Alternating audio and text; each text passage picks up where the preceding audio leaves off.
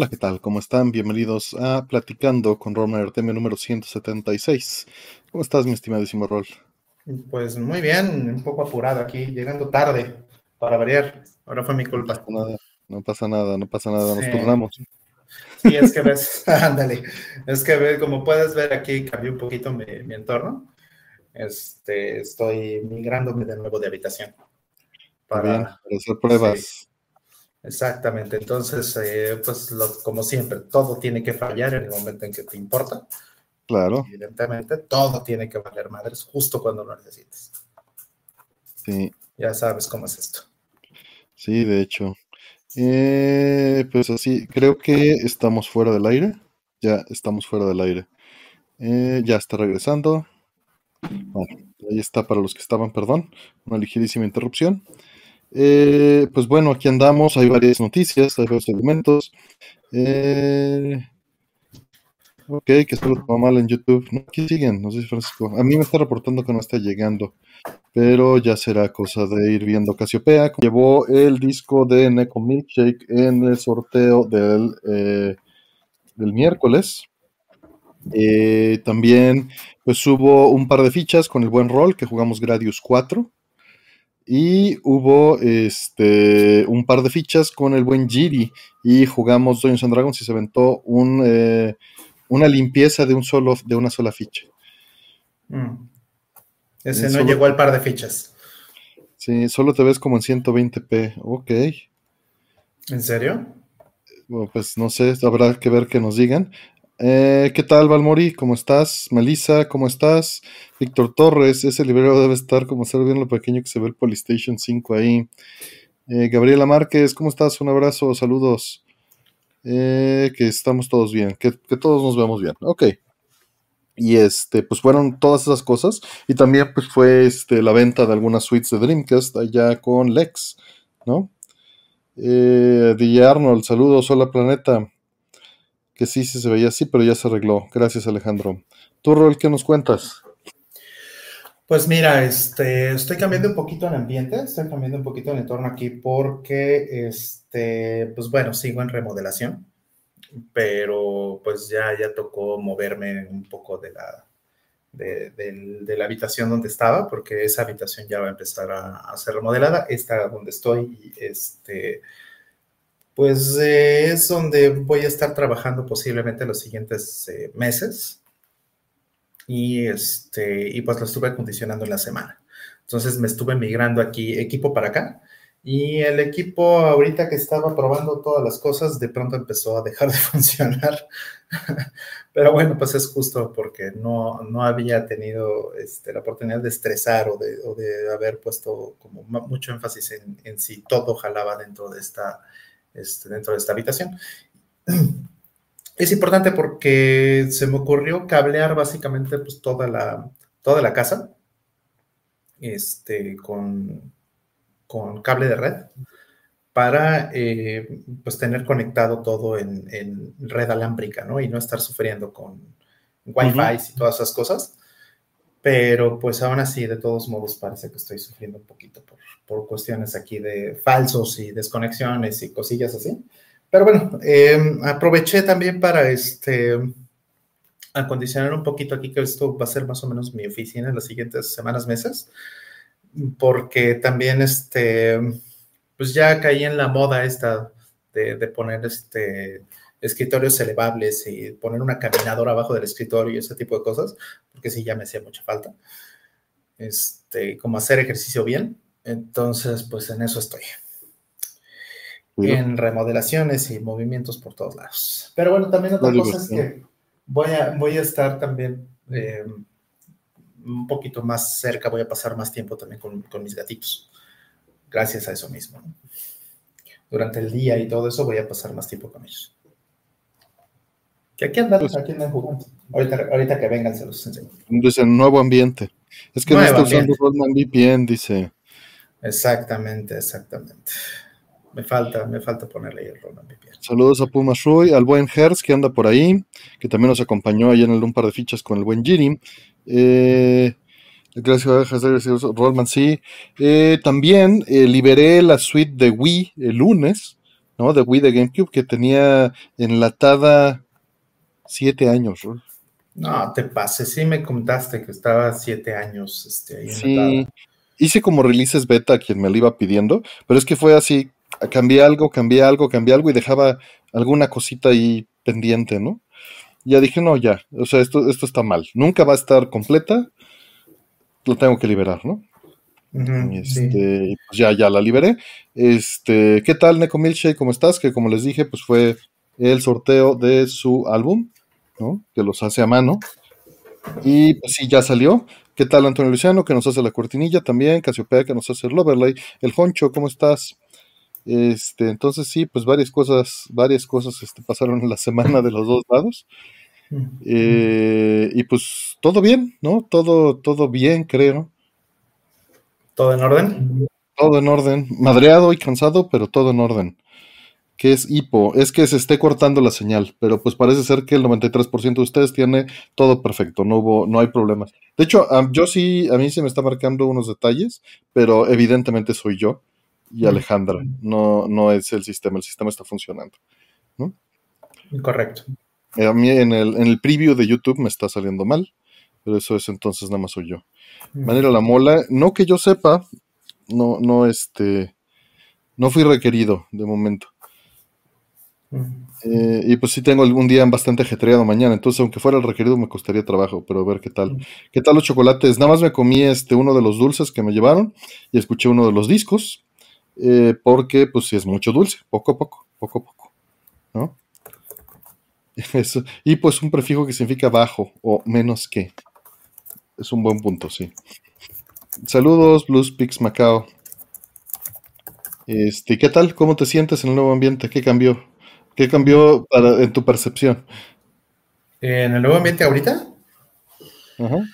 Ah, pues este siento un poquito menos de aire fresco, porque estoy así como un poquito más encerrado, pero. acostumbrado a tener más libertad de ventilación. Exacto, pero pues también estoy un poquito más conectado con, la vida, ¿sabes? Porque de pronto sí me aislaba muchísimo, estaba muy aislado en esa otra, en esa otra habitación. Entonces, incluso pues no, no, o sea, pasaba mucho tiempo sin ver a los gatos, por ejemplo. Y ahorita, ¿qué andan? ¿Qué andan por aquí? No, no tardan. Llegó hace rato Gin, pero este, están corriendo por allá, entonces ya, este, ya pasó el, este, esa etapa de, que, ah, sí me habían extrañado mucho, este, y estaban encima de mí todo el tiempo, ya, ya me mataron al demonio otra vez. Bueno, pues no se puede todo. No, no, se puede todo, sí. Y no he tenido tiempo de jugar nada esta semana. De hecho, aquí tengo... ¿Cómo no? ¿Jugaste Gradius? Bueno, sí, tienes toda la razón, pero así de nada en casa, no, porque aquí tengo, aquí tengo mi Switch. Y, este, y pues no le he conectado porque también me traje este, tele y me traje cosas. Entonces, estoy reacomodando, ¿no? Eh, temporalmente igual porque pues, sigo en remodelación, pero y voy a seguir por los siguientes meses, pero eh, este, me va a costar un poquito de trabajo jugar algo las, eh, las siguientes semanas. Quizá nada más un par de fichas contigo ya, básicamente. Yo puse muchísimos juegos, fíjate, no sé de dónde saqué el tiempo, ahorita que estoy pensando, porque no paré toda la semana, no, no, he tenido tiempo de nada. Eh, pero eh, prendí la X68000 que está aquí a un lado mía. Eh, prendí un montón de PCBs para el RetroTin, para el RetroTin 4K. He estado haciendo muchas pruebas con el RetroTin 4K con 24 kHz, 31 kHz y 240 este, P que lo dije todo mal, y 15 kHz. 15 kHz es 240p, este, 31 kHz es, es lo que llamarías 480p, y 24 kHz es este, 383p, 384p, Este, que pues rara, eh, son raros los juegos que utilizan este 24 kHz como Gradius 4, ¿no? como Fantasy Zone en X68000 y algunos más. Entonces, este, pues estuve probando y todo funciona de maravilla. De hecho, los únicos que ahora dan, una ligera lata de ajuste son los de 24 kHz y porque todavía no los ajusta. Sin embargo, funcionaban. Nada más había que decirle, pues dale más líneas, básicamente, ¿no? Claro. Qué maravilla. Sí, y eso, o sea, todavía eso no está como automatizado, ¿no? Pues, Exacto. Reconocer los 24 GHz no está automatizado, pero funciona. O sea, te metes en el menú, le dices, son más líneas y funciona. Mira, llegó este, por fin. Mira, por fin Stray. Por fin Stray. Ajá, llegó después de un año y bueno, pues ahí va a estar enlatado un ratito porque no voy a tener chance de jugar, pero, pero este. Se va la pila. La versión física de gatito. Se va la pila. Arcades Costa Rica, ¿cómo estás? Y, más bien es una cola. Bueno, no, ni siquiera es una cola. Es, es una lista desordenada. Caótica, sí. Eh, sí, se va el hip ahí nomás, a flotar. Sí, mira, deja, esta, tiene sus onditas, sí, pero está el juego normal aquí. Mm. Gatito. Ahí está, mira. Qué padre. Sí, me, encantó este juego, es muy bonito. Llegó y, lo tenía eh, ordenado desde el año pasado, básicamente se tardó como un año en llegar, y es porque se retrasó eh, la fabricación de, de Psychonauts 2, que fue el que pedí realmente, y que los pedí juntos, entonces pues Psychonauts 2 pues eh, retrasó el envío de este también. Entonces tardó un añito en llegar. ¿Qué tal? Es un buen rato. Un buen rato, dice. llega un año en llegar y un año guardado. Te fuiste leve con el año guardado, ¿eh? a, ver si, a ver si la libra.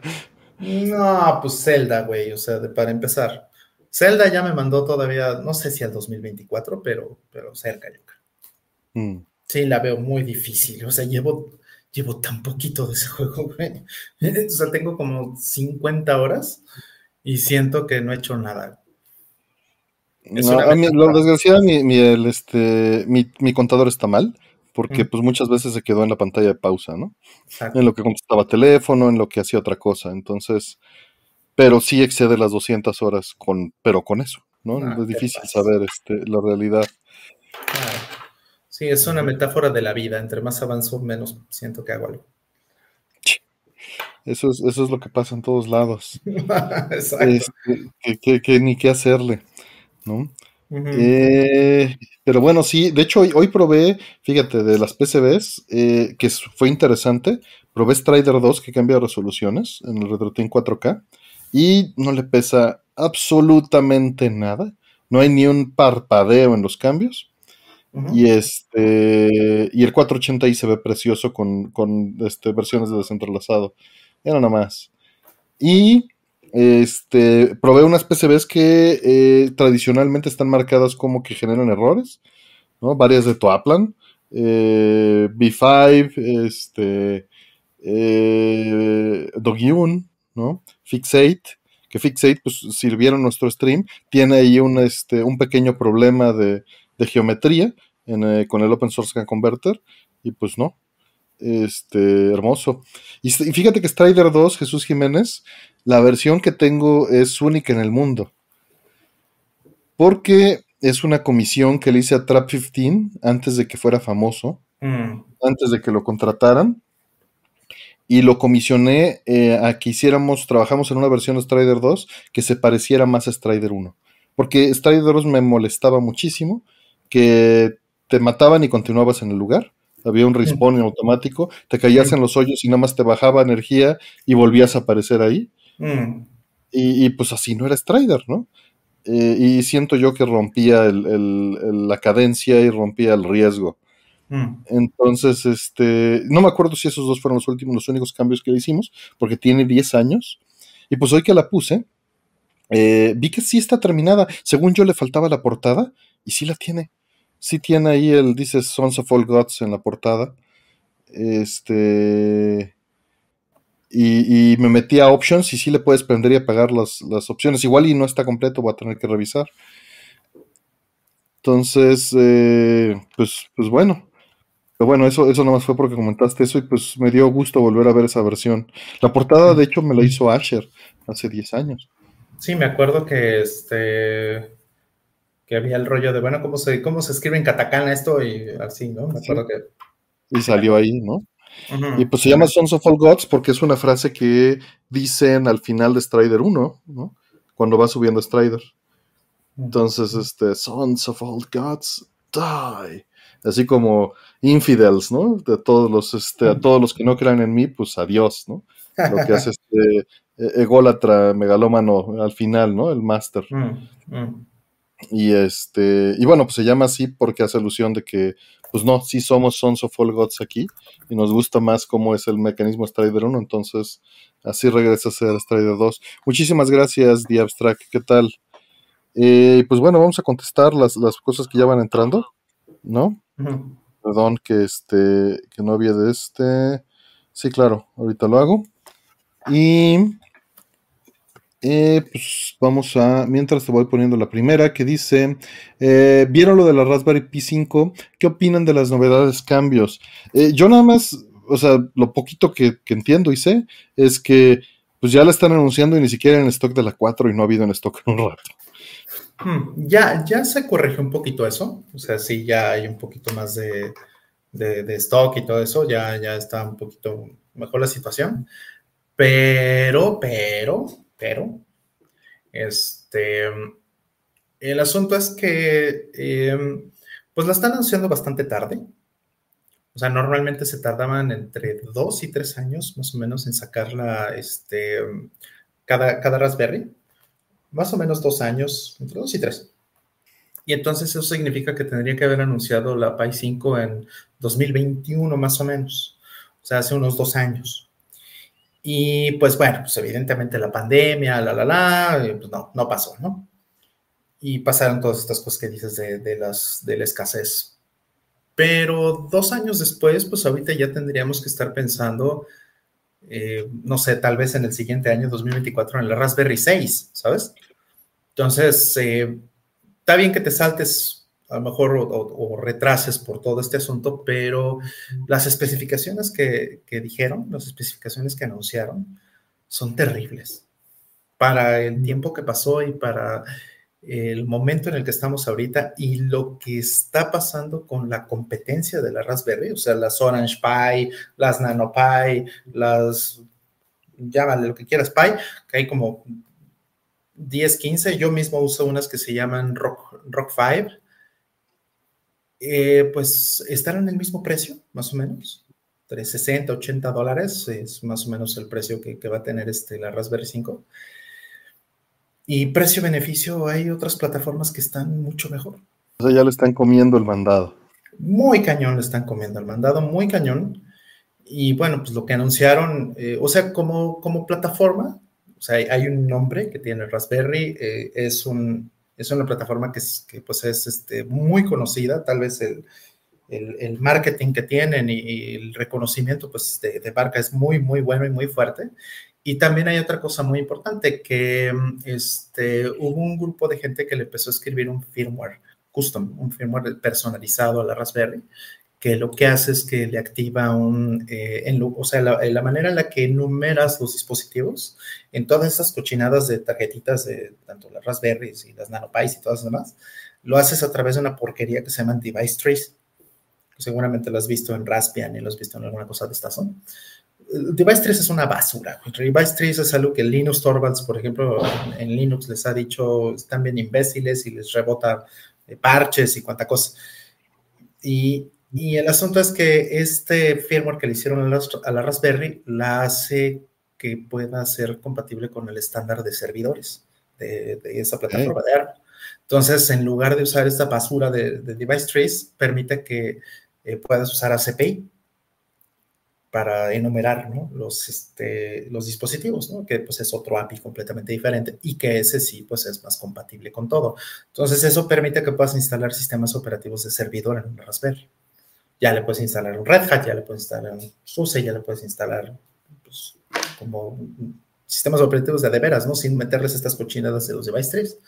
Entonces, además, lo que desarrolles con ese firmware te lo puedes ir a llevar a Amazon, te lo puedes ir a llevar a otra, a un servidor real de, ARM, ¿no? Entonces, pues lo hace una, una plataforma muy válida como, como para desarrollo profesional. Entonces, eso es lo que sigue teniendo la, la P5, a diferencia de las demás. Pero Fuera de eso, híjole, precio-beneficio ya está muy difícil. Yo ya no la veo. La tiene muy difícil. A precio-beneficio la tiene muy, muy difícil. O le tienen que bajar el precio, que eso lo dudo que vaya a pasar, o va a durar muy poquito y tienen que anunciar la 6. O una 5A o 5B o 5C o lo que sea, con un poquito más de galleta. Mm. Eso tiene que pasar. Dice, conozco más de un tipo que lo único que les preocupa sobre el Raspberry Pi 5 es si van a correr Mortal Kombat 1 sin frameskip. Pues sí, pues mucha gente utiliza las Raspberries para. Digo, normalmente bromeamos, ¿no? Que todas las, consolas mini son Raspberries. Este, pero pues no le llegan a la Raspberry actual, ¿no? Están sí, cortitas. Sí, dice eh, Arnold que es que lo bueno es que ellos diseñaron su propio chip. Sí, esa parte es interesante, pero mucho de lo que hacen todavía, eh, que pues, se los hace Broadcom y cosas así, hay, hay detalles que siguen siendo propietarios pues eso no me gusta. Entonces, bueno, pues, pues bueno, ¿qué, te digo, no? Ojalá que este, que bueno, pues la competencia al final del día es buena, ¿no? Claro, claro, nada más están en ese periodo de riesgo donde pueden perderlo todo, ahorita lo único que tienen es nombre, ¿no? Exactamente, sí, sí, eh, la nueva eh, Raspberry Pi tiene un reloj más alto, pero sigue siendo quad core, sigue siendo solo de cuatro cores. Digo, solo de cuatro cores, es bastante bueno cuatro cores, ¿no? Pero pero ahorita por ese mismo precio puedes conseguir 8 cores. Yo tengo las, las Rock 5 que tengo, son 8 cores todas y tienen 16 gigas de RAM. No, pues están son, son unas bestias y me costaron 100 dólares. Entonces, pues por 80 tengo menos en la mitad de, eso. No, no tiene sentido. Sí, la tiene muy difícil. La tiene muy, difícil. Yo sigo teniendo puras 2 y 2B. Y, 2B Plus es las más altas que tengo. Y siguen ahí vivas, ¿no? O sea, 24 por 7 ya van para 10 años, ¿no? Sí, yo creo que está bien que, sigan sacando, por ejemplo, que saquen relanzamientos del acero, por ejemplo, o de algunas de esas mm. viejitas. Las acero estaban bien bonitas. más. Ajá, pero estaría mejor que lo hagan, o sea, como miniaturizado, ¿no? Este, pues, saludos a Paul Jury y a Mr. César que andan por ahí, Neko Milkshake, eh, como les había comentado hace ratito, que sorteamos el disco. Y muchos de ustedes ya lo apoyaron en Bandcamp. Eso estuvo muy padre, gracias. Yolotul, ¿cómo estás? Y pues bueno, ya estuvo lo de la Raspberry Pi 5. Muchísimas gracias, Alex Loga. Vamos con la siguiente, que este, entra por eh, el buen aquí está el Honcho, que nos dice, ¿van a ver el eclipse solar este 14 de octubre? No, no, no lo voy a ver. Este, creo que se ve mejor en ciertas zonas, ¿no? Tengo entendido. Eh, y mi hermano sí va a ir a verlo. Este, pero no, yo no. Yo no. ¿Tú, Rol? No sabía que, solamente se iba a ver en ciertas zonas, la verdad es que no está. No, no sé si solo se ve en ciertas zonas, tal vez estoy mal informado, seguramente. Más bien eh, que se ve mejor, tal vez. Vamos a ver, ¿no? Para no, para no decir aquí este más andeses. Eclipse solar.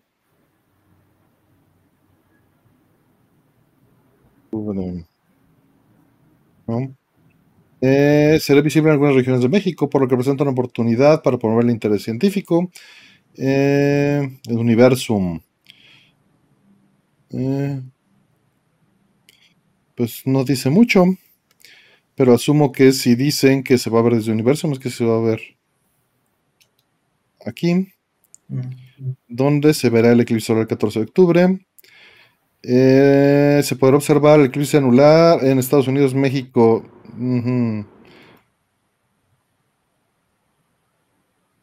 A ver qué más nos dicen. Porcentaje por zona. En la península de Yucatán, sí es lo que tenía entendido justamente. Mm atraviesa Sinaloa, sí. Que va a ser un mm. campamento UNAM para ver el eclipse, es lo que acababa de ver. Entonces, siempre hay mejores maneras de ver algo. Siempre, siempre, Alejandra. En México se verá parcial. Mira, ahí está. 14 de octubre. ¿En qué cae? Vamos a ver. Cae en sábado, mira, qué cómodo. Ahí andan los canijillos. Pues sí, lo veré parcial desde aquí, supongo. No tengo equipo especial para hacerlo, entonces Lo voy a, lo voy a experimentar, pero no lo veré. Eh, está la panterita, sí. Este, gracias, el Honcho. Y saludos, espero todo vaya bien por allá. Nos dice Octavio Valdés La Farga, muchísimas gracias por el apoyo. Dice, ¿ya hay core de Nintendo 74 para Mister? Sí, pero está incompleto todavía. Eh, hay desde hace meses que está trabajándolo F FPGA Xumpas, pero este, pues va avanzando, va avanzando, implementó dithering, ¿no? Y varias cositas más. Eh, dice que espera tenerlo para fin de año. La verdad, no lo he corrido. Mm, ni yo tampoco. Y tampoco, la verdad es que tengo mucho interés. Pero, pero ya que esté completo, pues va a ser más cómodo que sacar el Nintendo 64, ¿de verdad? Sí, sin duda. Sin duda. Y le podrían hacer dos o tres mejoras además, ¿no? Sí, ya ves que siempre le pone ciertas variantes, ¿no? O sea, lo deja como que en el default con todo lo adecuado, ¿no?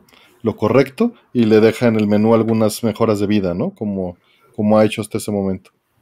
Mm, claro, claro, para empezar ya no tienes el límite de RAM, ¿no? Este, o sea, son detallitos ahí que podrían ser interesantes para algunos juegos, ¿no?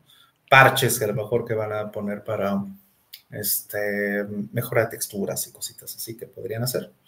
Pues como lo están haciendo también en, otros, en otras plataformas. Este, perdón, sí, no, obvié esto y por eso dije que no tengo equipo para hacerlo, pero no vean el eclipse solar directamente, por favor. Sí, sí. Y no sean como, como este, güey, como es cierto, cierto político que digan, es que no se debe de ver, igual dice eso, super Dice, pues qué, ¿no? pues bien. Sí. Este, eh, vamos a ver frutas, está buena la música. Sí, sí, sí.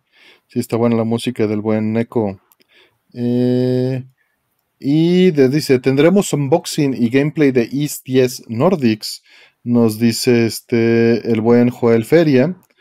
Hace rato la pregunta fue de Octavio Valdés Lafarga, que a veces no los leo, y este, ahora procuraré leerlo porque hubo muchas quejas hace unos par de streams de que no salían sus preguntas, pero neto es aleatorio, bueno, pseudo aleatorio, este, el, sorteo de las preguntas, ¿no?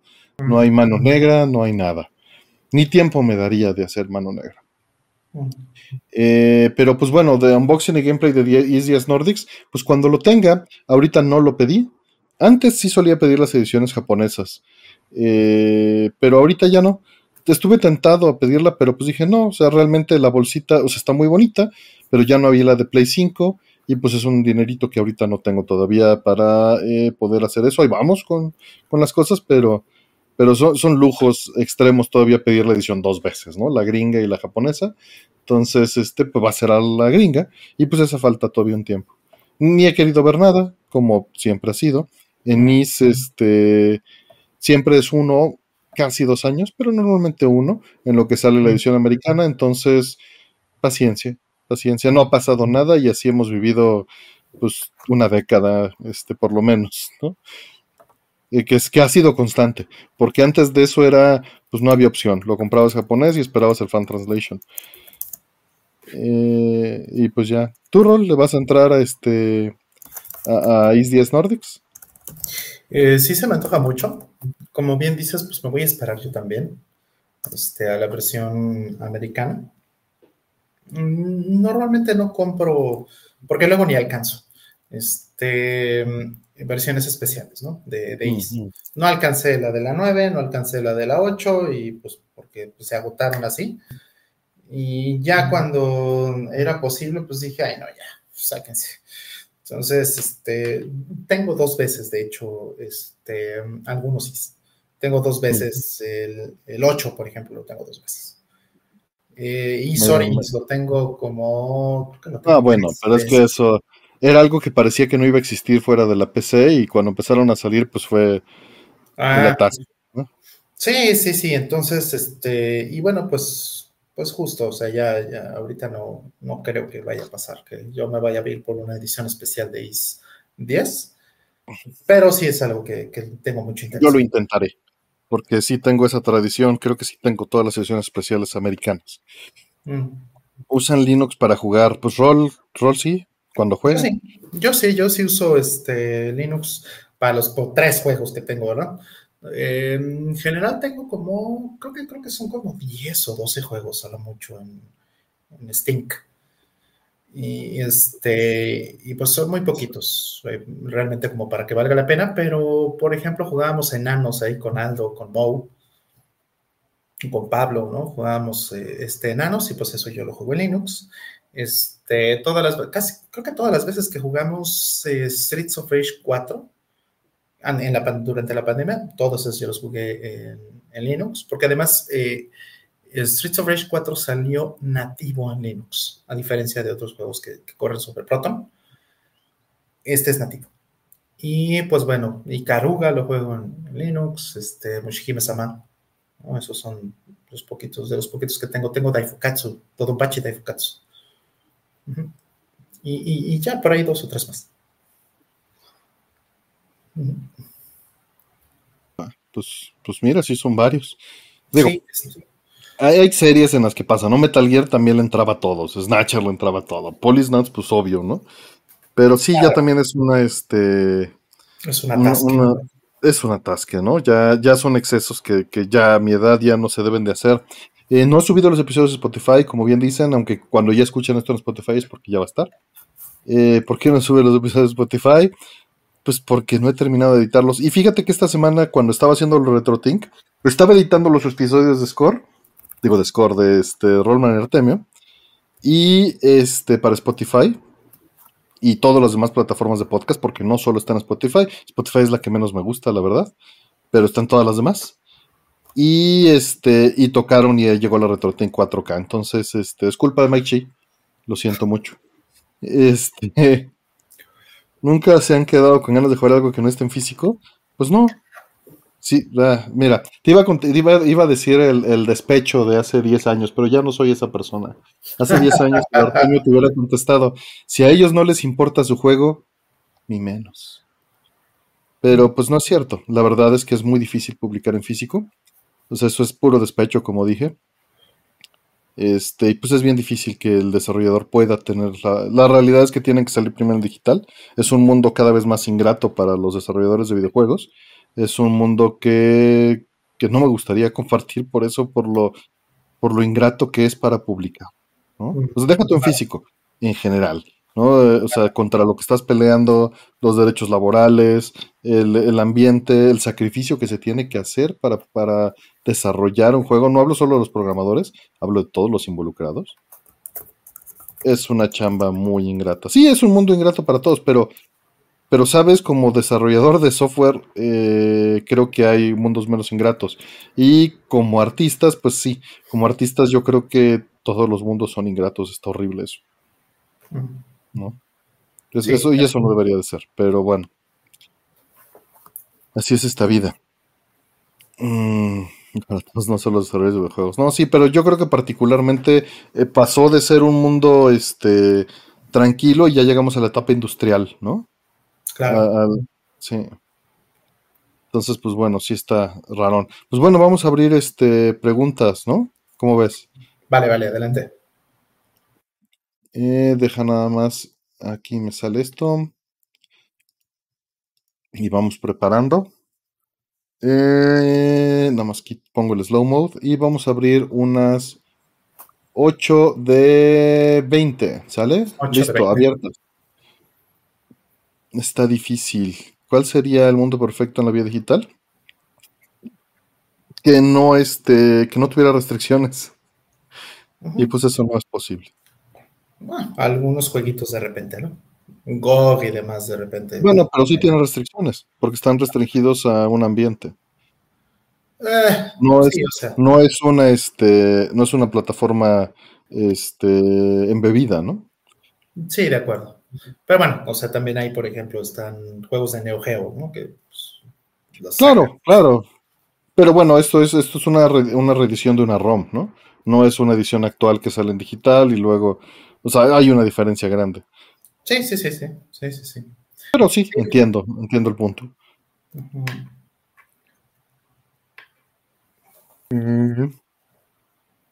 Esa pregunta, Chava ya la hemos respondido muchas veces, pero ahorita si sale te la respondemos. Ahí vamos, ahí vamos. Todavía no. no termina. También lo de los audios lo hemos contestado de muchas otras maneras, Miguel Ángel. Si no sale tu pregunta, solo busca en el, buscador que nos hace Lugerius este, al respecto de eso y a ver si sale. Todavía no se juntan las 20. Creo que, creo que me excedí pidiendo 20 preguntas. Mm. Bueno, ahorita de por sí voy a banear a John Spee porque pregunta algo muy feo.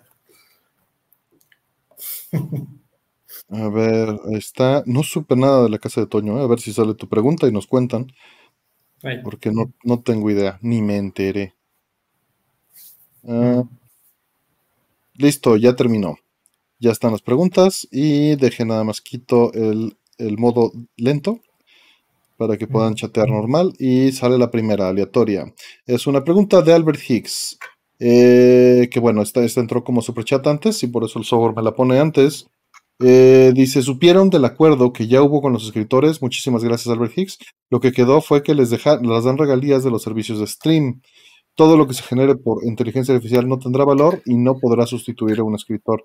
Apenas, eh, o sea, apenas lo vi superficialmente, así como lo que estás diciendo, pero lo más importante es que ya llegaron a un acuerdo y pues se va a desatorar todo esto que tenía, pues, este, en, en la chilla mucha gente que quería trabajar pero no podía por las condiciones en las que estaba, ¿no? Y pues eso estaba horrible, pero bueno, pelearon por sus derechos y lograron este avance, por desgracia, este, pues tuvo que ser así. Sí, por desgracia tuvo que ser así, qué barbaridad. Sí, sí, y, bueno, pues qué bueno, qué bueno, la verdad, qué bueno que, que eso haya pasado, francamente. Qué bueno que se haya acabado. o bueno, que hayan llegado a un acuerdo, ¿no? No necesariamente es un acuerdo que va a ser vigente todo el tiempo, porque pues, siempre pueden pasar cosas nuevas, pero qué bueno que ya está, que ya está mejor la situación. Sí, un pasito. Sí, nos fue bastante mal la última vez que hubo una huelga de estas. Pero pues bueno, así es, así es esto. Y toda la parte de la IA es un buen precedente, sin duda alguna. Ah, mira, es un presente importante para otros rubros, efectivamente. Este, eso es, eso es muy bueno. Y pues sí, ojalá levante el estándar para el sector laboral. Ahí está la canijilla, ve nomás. Ya está bien grandecita. Ya está bien grandota. un gatote. Muchas gracias, Albert Hicks. Y vamos con la siguiente.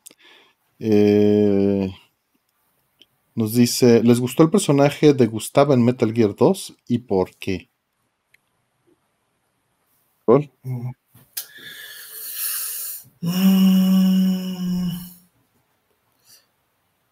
Pues, pues creo que creo que todos los personajes en, Metal Gear tienen un propósito, ¿no? O sea, incluso hasta los que no me han gustado, como que eh, termino entendiendo por qué están ahí, ¿no? Hasta tal vez no estoy seguro si, si, es el que menos me gusta de todos los personajes de todos los Metal Gears, pero eh, por ejemplo, ¿no?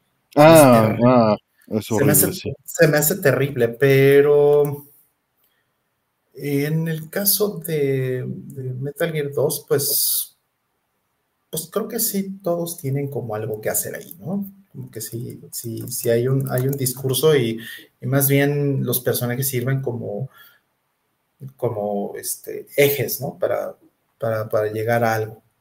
Entonces, pues, pues creo que está bien.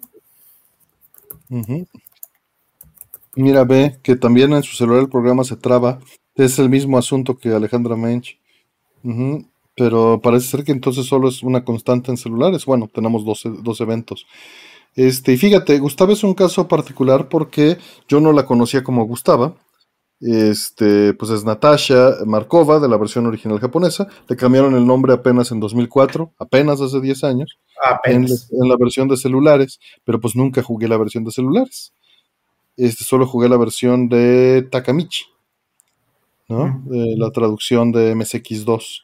Que por cierto, eh, paréntesis, estamos planeando eh, hacer un stream del evento que se va a hacer de reunión de MSX2 en México la próxima semana. Si se arma, les digo, y vamos a tener aquí con el organizador una plática de cómo va a ser dicho evento para el 28 de octubre. Ya se haga o no la plática con él, pues les aviso, hay un evento del 28 de octubre de MSX2. Eh, bien, Buenas noches, ¿qué tal, Edgar? Le cambiaron la imagen. Sí, también le cambiaron la imagen a este. eh, Está bastante distinta, es lo que estoy viendo en la edición relanzada. Pero es que bueno, le cambiaron la imagen a casi todos porque pues literalmente estaban basados en personas reales ¿no? Y, y tuvieron que hacer los cambios. A mí no me molestó.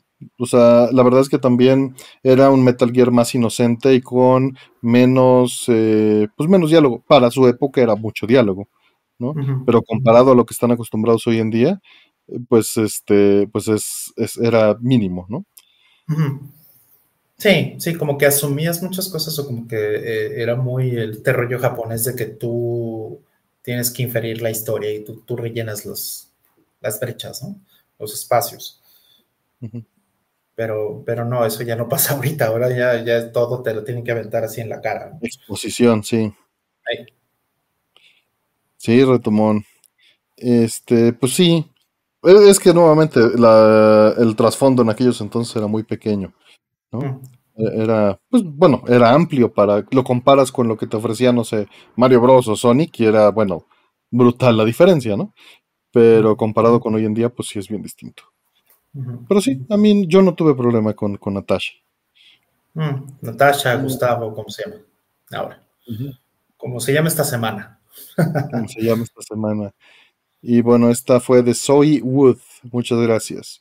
La siguiente pregunta de Manuel Sandoval nos dice, ¿cómo ven el Raspberry Pi 5? Hablamos de eso hace 15 minutos, 20 minutos. Entonces, este, bueno, para no aburrir los que ya estaban aquí, ya dimos la respuesta. Lo vemos pobre en precio a comparación de lo que hay en el mercado, ¿no? Fue lo que Ron nos dijo. Precio y beneficio, sí. Sí, no Sí, mal. entonces, pues bueno, eso sería el resumen. Y para no dejarte sin, sin una respuesta, te agradezco mucho, Manuel, pero pues lo contestamos hace ratito. Ujú. Disculpa, Así es. pues regrésale unos 20 minutitos y ahí está la respuesta. Muchas gracias, Manuel Sandoval. Y sigue una pregunta de Nisaem. Dice, ¿qué es la dignidad? Ujú. Ok, ¿Qué es la dignidad? Eso, eso está buena. Pues mira, es algo así como tener respeto por sí mismo, ¿no? Este, y también tal vez, bueno, no sé, la verdad es que no soy experto en el tema, no son temas que yo me dedique a estudiar, este, te estoy hablando de percepción, pues es la, el respeto percibido por los demás, pero yo creo que es más, o más bien, en el lenguaje coloquial se utiliza más, este, personalmente, pero pues sí es como el respeto hacia los demás o la valoración hacia los demás y hacia sí mismo, ¿no? Sí, yo también pensaría que es lo mismo. Sí, o sea, es un, es una línea, ¿no? Es una línea mínima de respeto este, propio y, y hacia, hacia las demás personas. Pues, Pero, O sea, pues, el Pandora Box no es digno. ándale. Exactamente. No se respeta ni a sí mismo. Es verdad. Exactamente, exactamente. Ajá. Este, pero bueno, pues eso es lo, lo poquito que tengo que decir de, de- de lo que sé del tema. Este, no sé si haya más gente que sí sepa más allá o que, a ver, vamos a ver qué nos dice aquí en, en, en este, en donde uno no debe buscar información, en la internet, que En viene de este- dignitas, que se traduce de excelencia y grandeza. Hace referencia al valor inherente del ser humano por el simple hecho de serlo, en cuanto ser racional, dotado de libertad. No se trata de una cualidad otorgada por alguien, mira, estaba equivocada mi segunda definición, sino consecuencial al ser humano. No depende de ningún tipo de condicionamiento ni de diferencias étnicas, de sexo, de condición social o cualquier otro tipo. Según la distinción introducida por Milan Puel, esta es una identidad, eh, dignidad ontológica, diferente a la dignidad adquirida, siendo este último concepto similar al honor. Mira, yo estaba hablando de, ni siquiera de la dignidad adquirida, este concepto es, el segundo que tal vez enuncie, y el primero es el autopercibido, ¿no? Eh, pero bueno, aquí se, como en, re- en derechos humanos, pues se reconoce como eh, es intrínseco, ¿no? Sí, como decía pues yo, es mira. la, es, es la línea, ¿no? Es esa línea mínima. Mm. Ujú. Y mira que viene del cristianismo. El hombre considerarse creado, imagina, se, se conoce como sujeto libre, por lo tanto responsable de sus actos.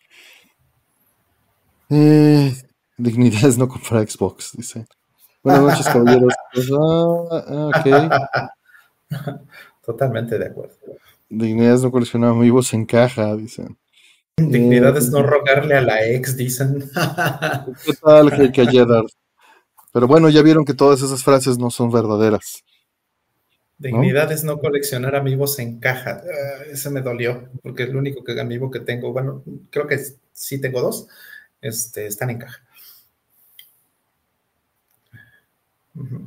No comprarle mm. nada a Analog. Eso estuvo bueno. Dignidad es no consumir digital. Dignidad es no consumir, no rentar. Sí, que a veces, a veces pierdo la dignidad, pero es raro, es raro. Hay muy fácil de perder y muy difícil de recuperar. Pues bueno, se supone que es inherente, Tino Corona. Depende de qué tipo de dignidad hables. Sí, bueno, es que es una cuestión, o sea, si hablamos de respeto. Es que una cosa es el, término coloquial, ¿no? Y otra es el, universal, ¿no? Ajá, claro, o sea, incluso hasta en la Declaración de Derechos Humanos, ¿no? Podrías decir que, se establece un poquito esa parte de, que eso no se debe de poder perder. Pero al mismo tiempo, yo creo que sí. Yo creo que si, hablamos de por lo menos esta parte de la dignidad, esta acepción de, dignidad que habla de respeto, es problemática porque, pues híjole, o sea, cuando, cuando haces algo terrible, ¿no? Que, hace que la gente pierda el respeto en ti, es muy difícil de recuperar. Mucho.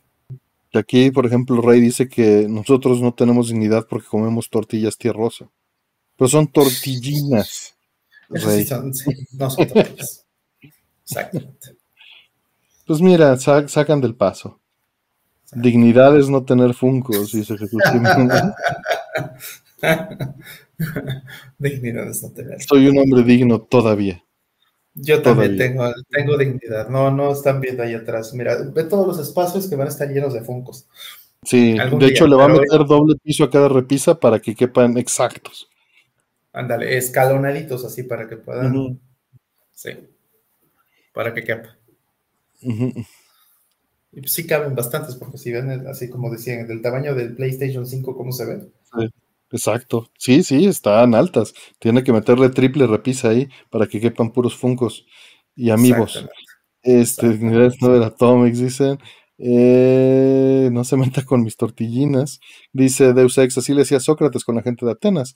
Los agarraba a preguntarles la definición de estas palabras y así hemos ido construyendo el significado de las cosas.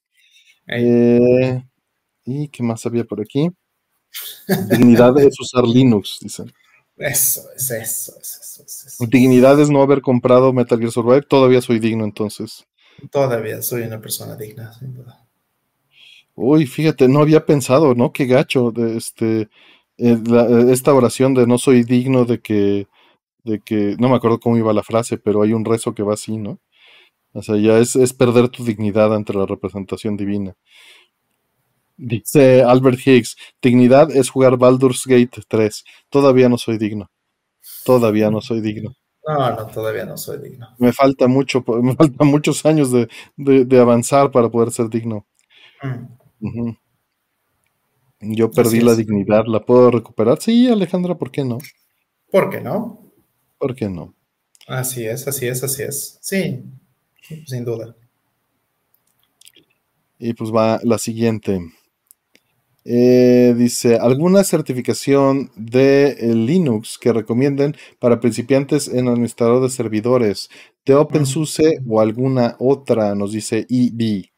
Bueno, yo diría que depende un poquito del lugar donde estés.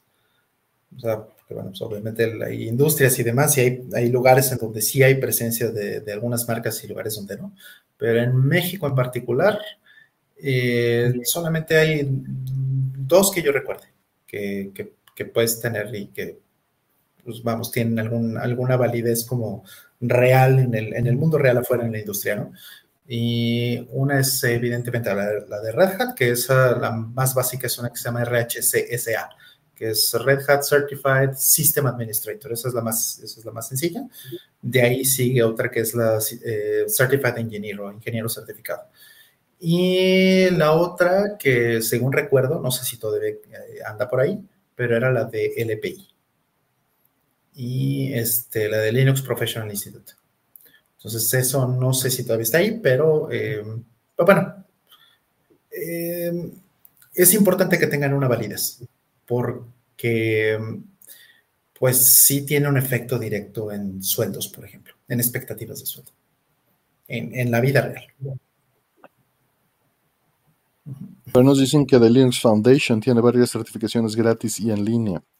Ajá, pero Linux Foundation, como no tiene una representación, por ejemplo, en México, o sea, entonces sí te puede servir, por supuesto, pero, por ejemplo, ¿no? Y esto es un ejemplo real. Eh, muchas veces eh, en, en contratos, en proyectos, piden gente certificada como parte del concurso, o sea, como parte de las bases de un, de un, concurso, por ejemplo, de licitación. Y entonces, pues tienes que poner tu numerito. Y eso, siendo que está en las bases, porque hay una cuestión de legalidad también, en a quién le vas a soltar tu proyecto, eh, pues eso tiene una, una, pues una validez muy importante y tiene que tener este, validez local. Si fuiste y la conseguiste en otro país, pues obviamente vale, pero no es el mismo peso cuando sí tienen una representación local, ¿no? Y para estos casos en particular, por ejemplo. Entonces, bueno, pues Linux Foundation obviamente sirve, tienen cosas muy padres. Hay una de, hay una de desarrollador de kernel, imagínate. En este, está muy padre. Eso está súper padre. Pero volvemos a lo mismo. Si no está en México, pues. Sí, o sea, vale, pero pues va a valer, o sea, de una manera distinta, ¿no? Exactamente. Y digo, y digo México porque, bueno, ese es el ejemplo que tengo, pero puede ser cualquier otro país de América Latina o en Europa y demás. Eh, depende del caso. Dice Alejandro, yo tengo unos certificados por ahí que justo se sirven para el mercado laboral real, aunque el aprendizaje lo puedes conseguir por otro lado. Por supuesto. Digo, es, es, un asunto, todo un asunto, ¿no? Esto de las certificaciones, pero porque pues hay un respaldo, ese es el asunto. Hay un respaldo de que se supone que cubriste con un proceso. Claro.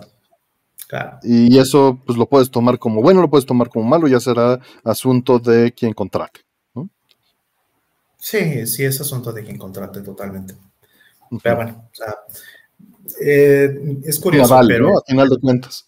Sí, sí, en, en, varios países en América Latina, no solamente en México, hemos tenido lamentablemente este, el escenario, por ejemplo, donde las empresas ahora son alérgicas o se han vuelto alérgicas a certificar a su gente porque lo que sucede es que en el momento que les dan eh, el entrenamiento y una certificación, esa opción a una certificación, eh, inmediatamente esas personas adquieren un mayor valor en el mercado, en el mercado laboral.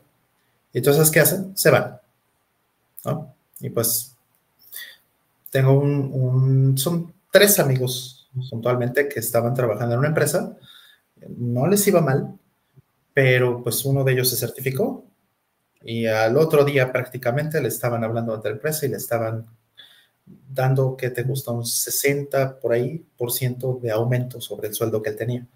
¿Quién aguanta un chingadazo del 60% de aumento? Es muy poca gente la que va a decir no, Entonces eh, dijo, sí, sí, me voy, claro que sí. Y lo que hizo fue que se fue y inmediatamente le llamó a los otros dos amigos y les dijo, vénganse para acá. Y los otros se certificaron y se alargaron igual.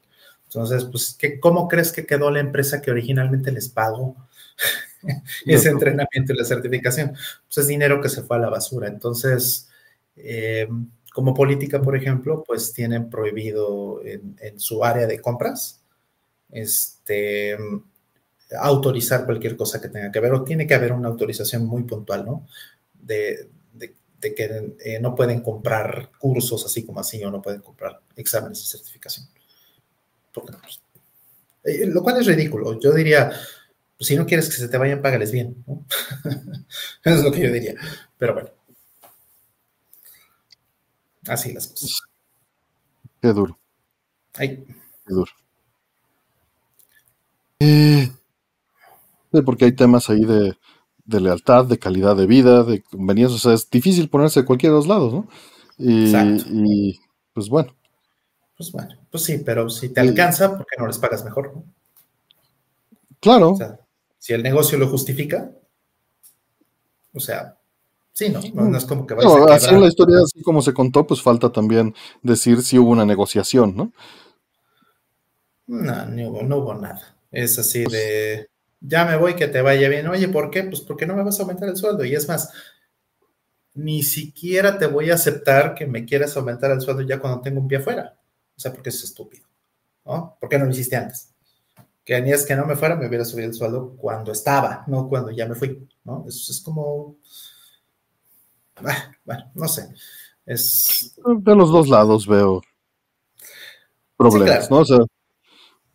Sí, claro, pero la realidad es que si hay un valor en el mercado para una persona y, y tú como empresa no estás en ese nivel, pues eh, tendrías que preguntarte por qué.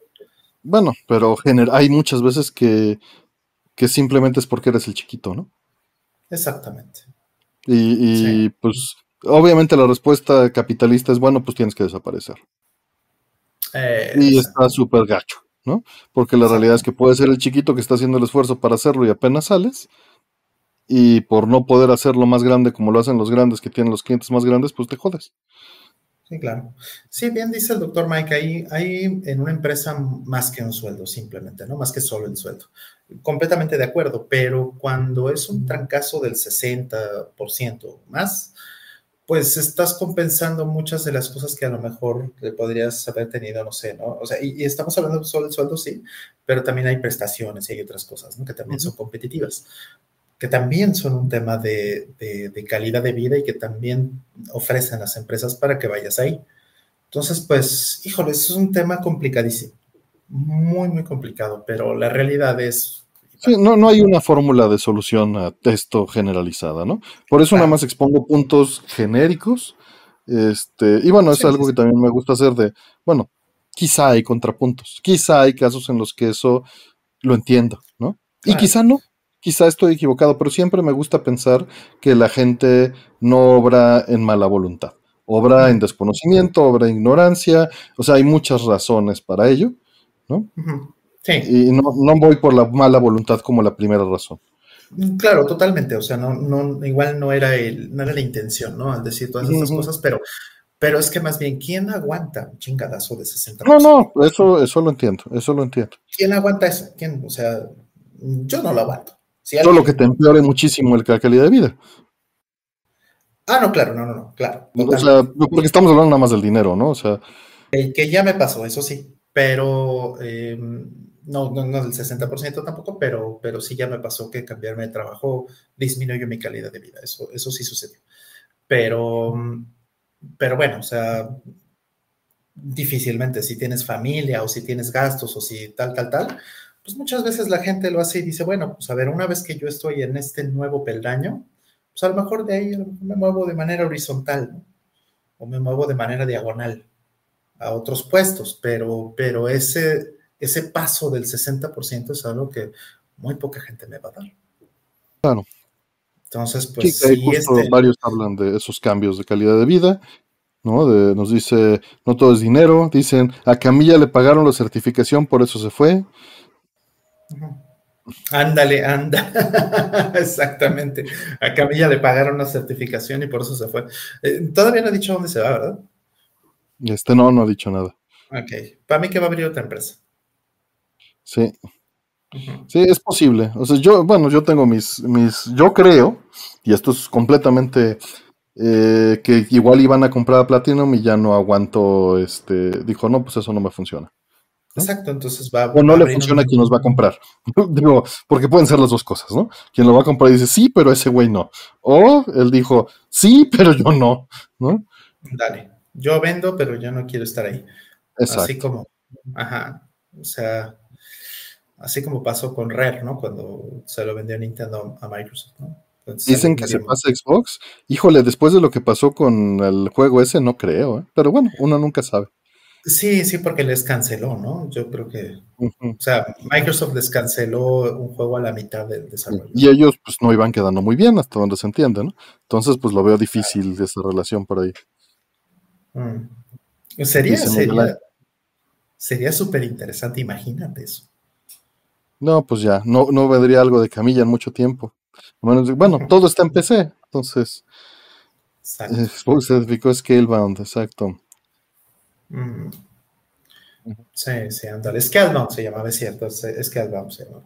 Dice que si creen que Xbox va a comprar a Platinum, no creo, particularmente Yo creo, que Nintendo va a comprar a Platinum. Híjole, ¿te imaginas? Eso es lo que yo creo, pero puedo estar completamente equivocado. No tengo sustento alguno, ¿no? Nada más, pues Platinum le ha estado trabajando a Nintendo todo el tiempo. Ay, híjole, no, que, que, no sé, no sé, no sé cómo, no sé qué pensar de eso que vas a decir. Mm. Pues bien, seguimos.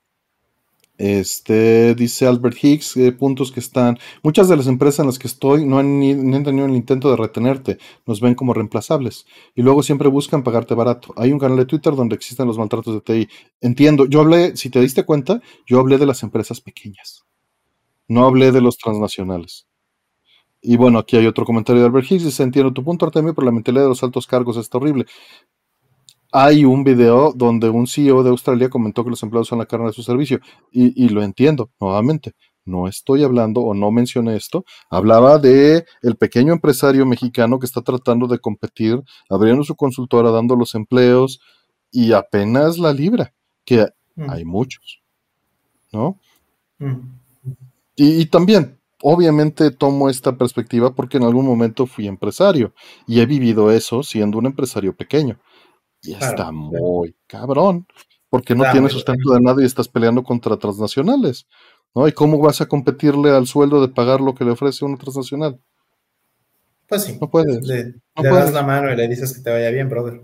Sí, no, pues mucho gusto y que te vaya muy chido, pero pues nosotros, o sea, eso es lo que hace la empresa, ¿no? Completo, no podemos hacer eso, ¿no? Correcto. Entonces, este. Sí, Yo hablo por eso, existen esas cosas y están allí. Y es bien difícil sobrevivir eh, pagando eh, las prestaciones, pagando los impuestos, viviendo contra el ISR, ¿no? Este, teniendo tu colchón para poder pagar liquidaciones, porque pagaron la liquidación, pues te da en la madre, tienes que tener eso preparado y tienes ese dinero preparado y es un costo extra tenerlo ahí. Bueno, son miles de problemas. Y, aún nuevamente, estoy hablando del pequeño y mediano empresario. Las transaccionales es otra cosa, es otra visión.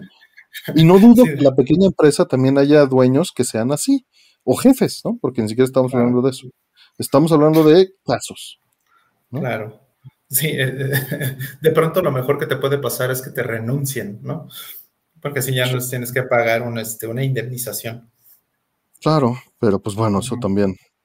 Todo eso es feo es feo, ¿no? Todo eso es feo, todo eso es Dice Julio Méndez, mi empresa hay mucha rotación de empleados, es una empresa grande y da más o menos prestaciones, pero es Santa Fe, mucha gente sale por lugar difícil acceso. Es que eso es horrible, ¿no? Porque la comida, estás limitado, las entradas y las salidas son horribles en los horarios que tienes que llegar y salir, ¿no? Entonces, eh, pues sí, sacrificas una gran parte de tu vida por ello. Es muy difícil Santa hacer las cosas Sí, perdón. Santa Fe es asqueroso si no vives ahí si vives en Santa Fe, que tengo un buen amigo que vive en Santa Fe, precisamente por eso, porque él trabaja en Santa Fe, entonces dijo, ya, fuck this shit, nos vamos a, Santa Fe. Y es horrible vivir en Santa Fe en ese sentido, ¿no? Porque estás, estás en tu, una isla, estás en una isla. Y pues sí, pero pues ahí está su vida ya. Entonces. No, y, mejoras tu calidad de vida diaria. ¿No? Claro.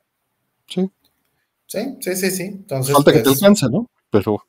Exacto. Entonces, ya se aisló de todos los demás, ya se aisló de su familia, ya se aisló de sus amigos, ya se aisló de todo el mundo, pero las otras personas que viven ahí, eh, las relaciones... Se forma una comunidad nueva, ¿no? Ajá, forma una comunidad nueva que pues está autocontenida y ahí mismo trabaja, entonces pues el tipo es muy feliz y eso sí lo puede entender perfectamente bien, hace 10 minutos a su trabajo. Mm. Entonces, pues, cinco minutos y 10 minutos y ya está ahí, ¿no? Entonces, Sí, no, porque si no son dos horas y dos horas, ¿no? Desde la que te levantas a que estás en la empresa ya son dos horas y media. Pues no, no, no, una cosa asquerosa. O sea, y eso me fui leve, ¿no? Me fui leve. Vivir fuera de Santa Fe y trabajar en Santa Fe es una de las cosas, de las peores cosas. Sí, yo lo viví. Lo viví un par de años y, no, no, no, lo volveré a hacer. Dice, también a las empresas pequeñas luego hay que a los empleados los ven chavos y solo los quieren sangrar. Eso es general, gente aprovechando ahí en todos lados. Por supuesto que va a haber gente en todos lados aprovechando, ¿no? Y dependerá del tamaño y dependerá de las cosas. Sí, claro. No, no, no, yo no sentí que eso hiciéramos, pero también es, es muy difícil ser una empresa pequeña y, y cumplir con todo. Sí, no, no por, no por, disculparlos, ¿verdad? los que no, no, no, no, no, no, solo es, o sea, las cosas están en contra y por eso tenemos pura transnacional. Exacto, exacto, o sea. es, lo que, es el negocio que tiene sentido, pues. Sí, no, no, no, no hay, no hay mucho, no hay, no hay una como actitud lo suficientemente proteccionista, ¿no? Sí, es que tendría que ser eso, tendría que ser con una intervención y un proteccionismo para para evitar que le suceda, porque te rigen las mismas leyes que rigen a la transnacional. Claro. Sí, o sea, por ejemplo, ¿no? En, Brasil por muchos años, eh, no sé si esa es la política actual, pero por muchos años tenían esta cosa que era pues un, incentivo fiscal de, para sustituir importaciones. O sea, si hay algo que está importando el país y que necesita, no sé, lo que sea, tecnología, un insumo, alguna cosa, y tú encuentras la forma de sustituir eso localmente, el gobierno te apoya y te condona de impuestos y te da montones de facilidades porque precisamente no estás haciendo un bien para, para el país. Entonces, pues aquí eso no existe, por lo menos en México. ¿no? Y no sé si alguna vez existió, pero creo que no. Entonces, pues, pues, pues las transnacionales vienen y se comen a todos los de aquí. Y bueno, pues saludos ahí a este Juanjo, que pues, nos hizo el, este, el jingle, que es una canción completa que pronto escucharán. No he tenido el tiempo, disculpen de hacer algo bien ahí. Confirmo que es muy difícil llevar un buen negocio en México siendo mexicano. Luego llegan los güeros o los chinos a poner fábricas les regalan el terreno, les perdonan impuestos. Sí, sí, sí, sí. Eh, digo que esa otra parte no me consta, pero lo que sí sé es que es, es difícil cumplir con todo. O sea, necesitas tener mucho varo para poder cumplir con todo. Y está cañón. Saludos a Mike Ortiz que anda por ahí. Mike Ortiz va a estar en la mole, si lo quieren ir a ver mañana, junto a mis amigos de Brode, que van a estar estrenando su libro y además van a tener un pequeño museo de juegos de anime ahí en la mole, si quieren irlos a ver. Y Mike va a llevar gabinetes arcade y supongo que va a poner arcades de anime. Eh, pues bien, siguiente pregunta. Y nos dice... Eh, Dice, a mí me gusta la política de China, que es lo que acaba de salir respecto a este mismo tema, eh, donde si quieres tener una empresa en China, debes contratar gente de China y compartir sus avances tecnológicos. Y, entiendo, entiendo, pero bueno, nuevamente es intervención, que no digo que sea bueno ni que sea malo, es intervención que, se hace eh, y que puede abusarse o no, ¿no? Sí, todo tiene pros y contras, ¿no? Por supuesto, por supuesto, y pues a veces es necesario. Pero pues quien lo decide y, que no se abuse, pues está canijo. Exactamente, blindar, ¿no? Este, que bueno, leyes. A, final de cuentas, como dijo el buen Gödel, y me persigno, este, si, si existe un sistema, el sistema o es incompleto o no suficientemente poderoso. Y lo que eso quiere decir es que los seres humanos vamos a encontrar la manera de destruir el sistema y darle la vuelta, sin importar que el sistema esté bien hecho o no por muy bien hecho que esté, los seres humanos somos los que los rompemos. Aunque hay sistemas mejor hechos que otros, por supuesto. Pero esté increíblemente blindado o no, lo vamos a romper. Hay que aprender a respetar también los sistemas, ¿no? Claro. Sí, y, muchas veces estos, la, ley o, el, este, la regla que se queda es la que en consenso es la menos dañina o la que se percibe por lo menos menos dañina. O sea, sabemos que ninguna va a estar bien.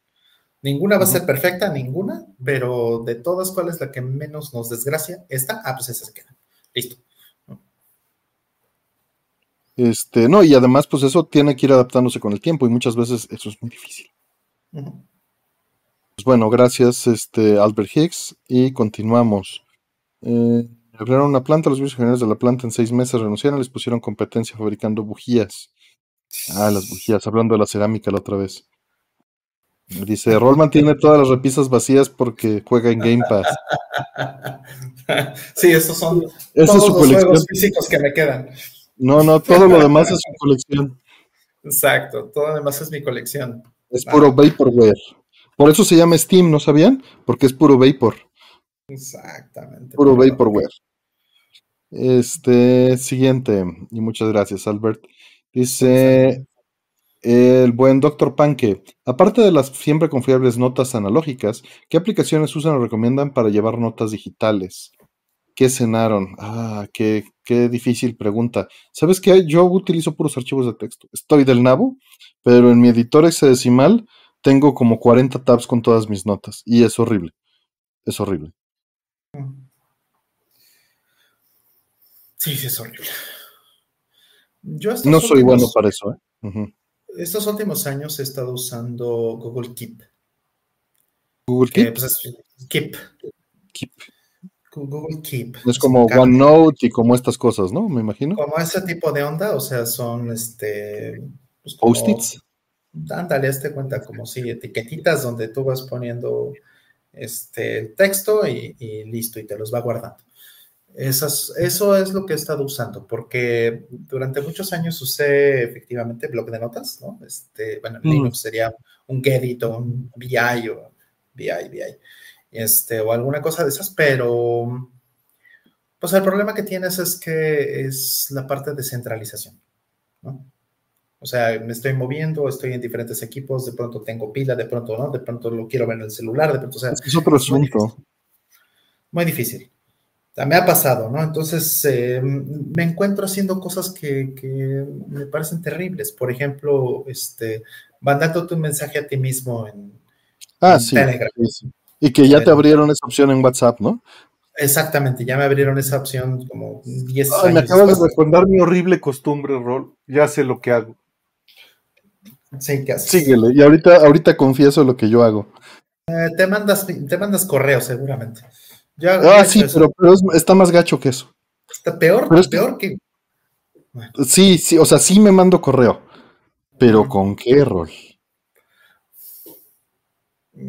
Con una foto. No, no, no, no, no más. Sí. ¿Y sabes cuándo lo hago? Cuando estoy en el celular. Porque no me gusta trabajar en el celular. O sea, si estoy en algún lugar de repente aburrido y me sale algo que tengo que hacer, le tomo un screenshot y me lo mando por correo. Porque si ya este, lo quité de mi, de mi cola de, tareas a realizar, en notificaciones ya valió todo madre. Ya valió. Entonces, y, el mail es un lugar que tengo extremadamente ordenado.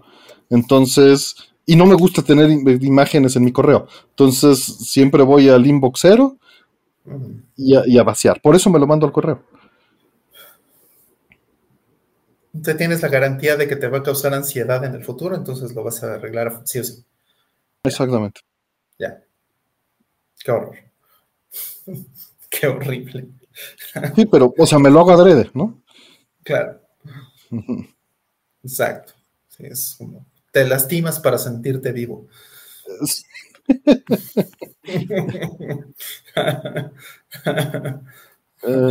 sí, sí, sí, no, es horrible lo que hago. Y, siempre lo pienso, ¿no? Digo, o sea, vi la cantidad de bytes que estoy desperdiciando para mandarme un mensaje, o sea, y ya llegamos a ese punto en el que eso es irrelevante. Exactamente. No, no, no, qué horrible situación. Sí, entonces no. Ese, mi orden sigue siendo el correo. La verdad es que el correo es el. Este, y, pues uso varios correos, ¿no? No tengo nada más uno. Y son para cosas distintas. Entonces, bueno. Así es esto. Así es esto. Qué bárbaro. Sí, lo siento, ya me confesé. Ya confesé las porquerías que hago. Pero, ¿sabes? Algo que me gustaba muchísimo era en el Note usar eh, las notas a mano. Por aquí debe estar todavía mi nota. Y es eso, eh, soy muy dado a escribir o a dibujar. Mm. Y, por eso no hago las cosas en este en el celular. Me siento de manos atadas. Con una laptop me siento con las manos atadas. Mm. Estoy muy mal acostumbrado a, a, tener un espacio más cómodo para trabajar. Ya, ya me he estado acostumbrando, pero porque es una habilidad útil. Pero no, no me gusta. No me gusta trabajar en, una pequeña pantalla, ¿no? Sí, no, no. el cuaderno? Sí, sí, me envió fotos de cuadernos. Ya sé cómo, sí. Yo me he enviado fotos de, este, de pizarrón. Por ejemplo, claro, dibujamos en el pizarrón y ya estuvimos de acuerdo todos en cómo debería ser y la, la, la, todo bien. ¡Pam! Le tomo la foto y me la mando. Sí, sí, sí, lo hago. Sí, sí, eso sí he hecho muchas veces. Vamos a ver, este, vamos a ponerle aquí a la banda. ¿Cómo tomas notas? Dice, una agenda de mano, mira, así. Así. Eso. En el celular, escribiendo. Aquí lo vamos a poner con fotos, así. ¿Y qué otra ponemos? En el notepad. Ahí están sus opciones. Ahí están sus opciones. Remarkable. No, no sé, nunca lo he visto. Notas rápidas de Windows. No, no se me da. Notes del sistema operativo. Notas rápidas en Windows. Yo uso una libretita. Esa, yo empatizo con eso, pero pues ya no, ya no acostumbro cargarla, pero empatizaría con eso. Un cuaderno de 5 pesos y pluma fuente. Mis respetos. Solía hacer ese tipo de cosas, ya no lo hago. Saludos a Alex 2007 que anda por ahí. Mike ya nos confirmó que va a llevar una CPC 3 con Jogos Venture para el evento. Saludos y gracias. Muy bien. Notepad Gmail y en el celular la app de Post-its. En un cuaderno. Eh, color Notes. Yo hasta escribo relatos cortos en el celular. Mis respetos, David Montelier. Mis respetos. Yo lo odio con toda mi alma. Me gustaba tener teclado físico en los celulares, cosa que puedo hacer constar con mi stack de celulares que tengo viejos, y ahí sí tomaba notas en todos lados y tenía todo muy organizado. Desde que no tengo teclados físicos valí completamente madres, porque además uso swipe. Y luego eso complica más las cosas a la hora de escribir cuando no son palabras comunes. Mm. O cuando no las he usado mucho. ¿no? Mm. Por eso termino haciendo eso. Por eso mis malos hábitos. Obsidian, mi PDA Casio de toda la vida. Fíjate que tenía mis agendas Casio de chiquito. Esas que tienen teclado completo QWERTY. Eso lo usaba muchísimo. Era. Y los relojes. El reloj en donde tomaba notas también lo hacía. El que tenía tecladito y calculadora. Uf, era rapidísimo. En ese T9, pseudo T9. Celular escribiendo es el 38% de ustedes y Notepad el 26%. Fotos el 20%. Miren, no estoy, no estoy tan en la minoría. Y agenda de mano 17%. Ah. ¿Qué celular usará el señor Temal? Tengo el celular que mi papá desechó hace dos años. Date una idea.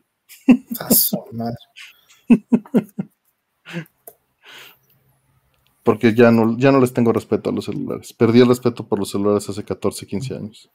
Mm. Y funciona muy bien. O sea, le aguantó a mi papá tres años de uso y a mí me ha aguantado tres años de uso y sigue bien. Pero porque no, casi no lo uso. La realidad. En fin. Vamos a la siguiente. ¿Algo más que quieras agregar de las notas, No, ya, ya, ya me, ya me diste horror. Ya te esquié.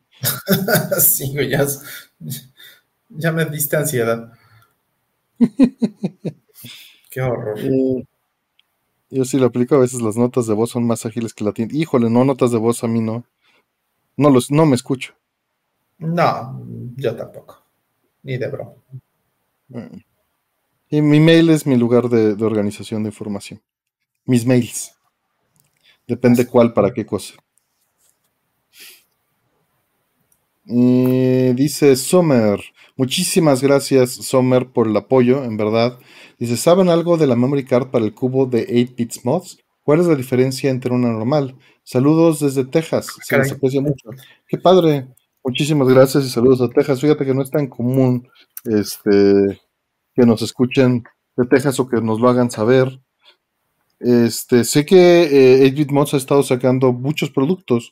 Eh, me acuerdo de la de PlayStation. No sé cuál va a ser el. Ah, mira, justo. Ahorita buscando la de PlayStation, ahí está y veo que todavía no tienen puesta eh, la versión de GameCube, pero pues mm. asumo que va a tener bancos, ¿no? Bancos eh, es lo, típico. Claro, mira, una tarjeta de memoria de GameCube, si no me equivoco, está particionada en bloques de 8 kilobytes. O sea, una una tarjeta, la tarjeta que, que, era la tarjeta estándar se llamaba Memory Card 59. En realidad era una tarjeta, eh, se debería haber llamado, en mi opinión, se debería haber llamado Memory Card 64, porque son 64 este, bloques. 64 bloques de 8K, estos son 512 kilobytes, o sea, medio mega.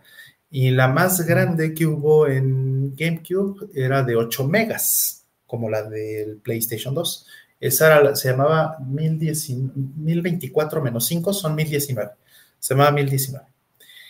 Y lo que hacen estas tarjetas es que efectivamente, pues el espacio de direcciones no es muy grande. Entonces lo que hacen son bancos. Tienen estas tarjetitas, las David Mods, tienen una pantallita. Entonces tú le metes una SD card que tiene 32 gigas, no sé, y pues eso significa, no sé, pues, 10 mil tarjetas, ¿no? 10.000 tarjetas de memoria. Y entonces tú vas ciclando entre las tarjetas de memoria que, tú quieres, ¿no? Entonces tú dices, a ver, en la tarjeta 1 voy a guardar mi Animal Crossing, en la tarjeta 2 voy a guardar mi Fantasy Star Online, en la tarjeta 3 voy a guardar este, mis juegos de Pikmin, etc. Entonces, eso es lo que hacen las tarjetas, básicamente. Mapean una tarjeta SD card al este, a, los, a los bancos que, serían como tarjetas virtuales en el, en el GameCube o en el PlayStation 2 o lo que sea. Mira, sí está ya listada, ¿eh? Mira. la pongo, sí, ya está. Yo la puse en la PlayStation, ¿no? Sí, ya debe de estar, ya debe de estar. Y, y este, cuesta como 80 dólares, ¿eh? O sea, barato sí no está. Bueno, o sea. O sea, entiendo, ¿no? O sea. Sí. Sí, sí. O sea, no, es un producto barato, pero no digo que esté caro en el sentido de, que no. vale lo que es, ¿no? No, y le pones, o sea, ¿cuál es la SD card más chica que venden ahorita? ¿De 16 gigas? Pues 32, yo creo ya. Yo creo que 32, ¿verdad? Pues eso ya, o sea, jamás la vas a llenar con juegos de GameCube. O sea, puedes tener toda la biblioteca de, juegos de GameCube y tener tus, este, tus archivos y, jamás vas a llenar eso. Son 2048 memory cards. Por cada gig, por cada gig. Por cada giga. Entonces, pues tienes 32 gigas, imagínate. Son 64 kilotarjetas. 64 kilotarjetas de GameCube. Gracias. Nunca las a Jamás las vas a llenar. Sí, no. Sí, no, no. Saludos a Rita Link que anda por ahí. Un abrazo. Se me encanta como Nintendo en GameCube, Wii 10 utilizan la nomenclatura de bloques de memoria en lugar de megagigas. Pues es que no, no eran los únicos. O sea, esto lo hace Dreamcast, esto lo hace PlayStation, ¿no? Esto lo hace Sega CD. Déjame pensar alguna más vieja que haga esto. Eh, la más vieja que recuerdo es Sega CD. Este, no, bueno, PC Engine, para irme más atrás. PC Engine lo hace. E, era, era muy común hacer este, esto. Hmm. Que, sean por bloques. Y, es para abstraerlo, a final de cuentas. O sea, una, una es como dice Roll, técnicamente lo utilizas para eh, hacer el mapeo de memoria a menos direcciones. ¿no? Pero eh, de manera marketing, de manera lógica, tiene mucho sentido porque el usuario no tiene que pensar en bits, bytes, nada. Nada más piensa en, ok, cuántos bloques. Ahora, a mí lo que siempre me molestó es que si yo hago un save a la memory card de Dreamcast o de GameCube, pues estoy desperdiciando espacio si no lo lleno. Y, y, pon tú, si le pongo un avatar o un save ahí, pues tengo que hacer que se alinee los bloques que es lo mismo que me pasa con las ROMs en las consolas de Nintendo, ¿no? En el, en el NES y en el Super NES. Este, a fuerza tengo que ir por bloques. No puedo dejar ahí un, un, número este, que, que, no embone en los bloques, ¿no? Obviamente siempre alineas a potencias de dos, de todas maneras. Pero es particularmente limitante o este, si no eres muy organizado, puedes desperdiciar más espacio con los bloques. Mm. Porque salvas 5 bytes y ya te llevaste un bloque. Sí, de 8K. Exacto. ¿no? Ya desperdiciaste un montón de memoria nada más porque quería salvar, este, entonces ya dices, pues ya le meto un avatar y le meto que baile ahí y para que pues, se aproveche el save, ¿no? Estoy hablando obviamente de cómo he hecho los saves de, la suite, ¿no? Mm. Sí, en PlayStation 2 es muy diferente. PlayStation 2 sí es por, este, sí puedes hacer los bloques del tamaño que tú quieras. Entonces metes el avatar o metes incluso, ¿no? Tenían modelos 3D, ¿no? este, y tenían animacioncitas y tenían así cosas bonitas, y, pero es, es este arbitrario, ¿no? El tamaño. Puede ser 100K, 18K, o sea, no, no, hay, no hay bloques en el caso del PlayStation. En el 1 sí. Sí, ibas a 8 megabytes y como, como fuera, ¿no? Sí, en el PlayStation 2 sí. Tienes 8 megas y como caigan. En BMW de Dreamcast no, en BMW de Dreamcast sí vas por bloques. bueno, todas cosas. Pero eso los bloques los respetaban los desarrolladores o les valía. No tienes opción de creo. No tienes opción. O sea, tú, le, tú pides salvar y te asignan un bloque. Y ojo, algo que puede pasar en estas memory cards es que se fragmenten. Qué horror. entonces, este, sí, sí, sí pasaba, ¿no? Y tú querías, había 512 bloques, por decir algo, libres en la tarjeta y no los podías usar porque no estaban contiguos. En Dreamcast hay herramientas para defragmentar, por ejemplo. Porque no está como si fuera una lista ligada que vayan brincando entre los bloques para juntar, ¿no? Pues eso desperdiciaría todavía más espacio y sería terrible a la hora de, cargar o de... Digo, sería posible, pero, pero no, no funciona así. Sí, y hay muy poquitos juegos que usaban muchos bloques, ¿no? En el caso del GameCube hay muy poquitos. Mencioné Animal Crossing. Ajá entonces, Animal Crossing, por ejemplo, es un, es un, perfecto ejemplo de algo que se podía fragmentar. O los que salvaban fotos o, replays. Ajá. Ajá, pero, pero lo salvaban y eso es lo que es interesante. Una cosa era el, eh, tu juego y otra cosa era, era un, un archivo un archivo, sí. Entonces usaban bloques diferentes, ¿no? Para reducir el, riesgo de estas cosas. Pero, y de la fragmentación, ¿no? Claro, pero juegos como Fantasy Star Online, por ejemplo, era un personaje por cada, tarjeta. O sea, así era de, mm, yo no me voy a meter en problemas, te voy a consumir la tarjeta completa. ¿No? O sea, si tenías una tarjeta más grande, una 251 o una este, 1019, eh, pues sí, sí, sí era un cacho, nada más. Pero si era una de las tarjetas originales, la, Memory Card 59, la consumía completita. Y pues, ok. Saludos a Casiopea, que mañana se va mañana a dar curso. Ya saben, si necesitan cosas de Blender, eh, su liga está en la descripción. Ya ya nos hizo el overlay y muchísimas gracias y suerte, Casiopea, gracias. Mm. Eh, y pues bueno, ya hablamos un rato de esto. Y muchísimas gracias a Sommer, que bueno, nos hizo la pregunta y salieron todos estos temas de 8-bits mods. Que qué padre que, en Estados Unidos tengan estas opciones. Este, luego importar esto a México es todo un asunto para los que les interesa, pues se vuelve incosteable con los envíos, ¿no? Sí, qué horror. O sea, entre, entre muchos piden y ya es mejor, pero, pero de uno en uno, un detalle que no mencionamos es que tiene FTP y tiene servidores SSH. Este, este, la memory card y se conecta por Wi-Fi. ¿Por Wi-Fi? Sí, güey. ¡Hala! A ver, eso ya, eso ya me gustó. tiene SMB, güey. Y se conecta a tu RetroNAS. Yo necesito eso. la verdad es que con eh, la porquería que utilizo de hace 10 años, de hace 15 años estoy bien.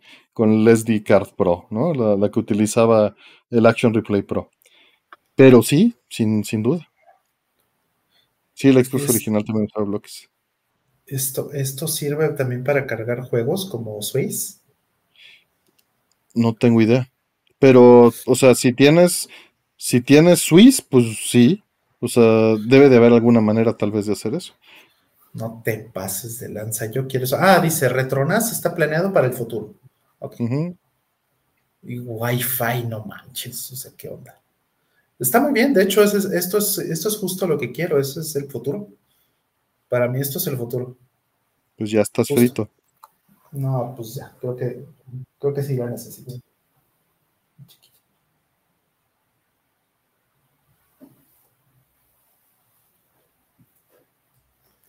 Así es. Mm, siguiente. Va empezando Osvaldo Manríquez, saludos. Eh, sí, ya te hace de comer. Sí, ya no le falta nada para hacerte de comer esa madre. Dice, ¿qué opinan técnicamente del crafting de Tears of the Kingdom? Nos pregunta...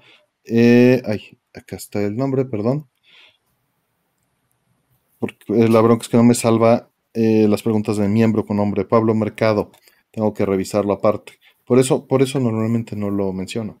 No es por mala onda. Eh, y pues eh, mira, técnicamente está impresionante.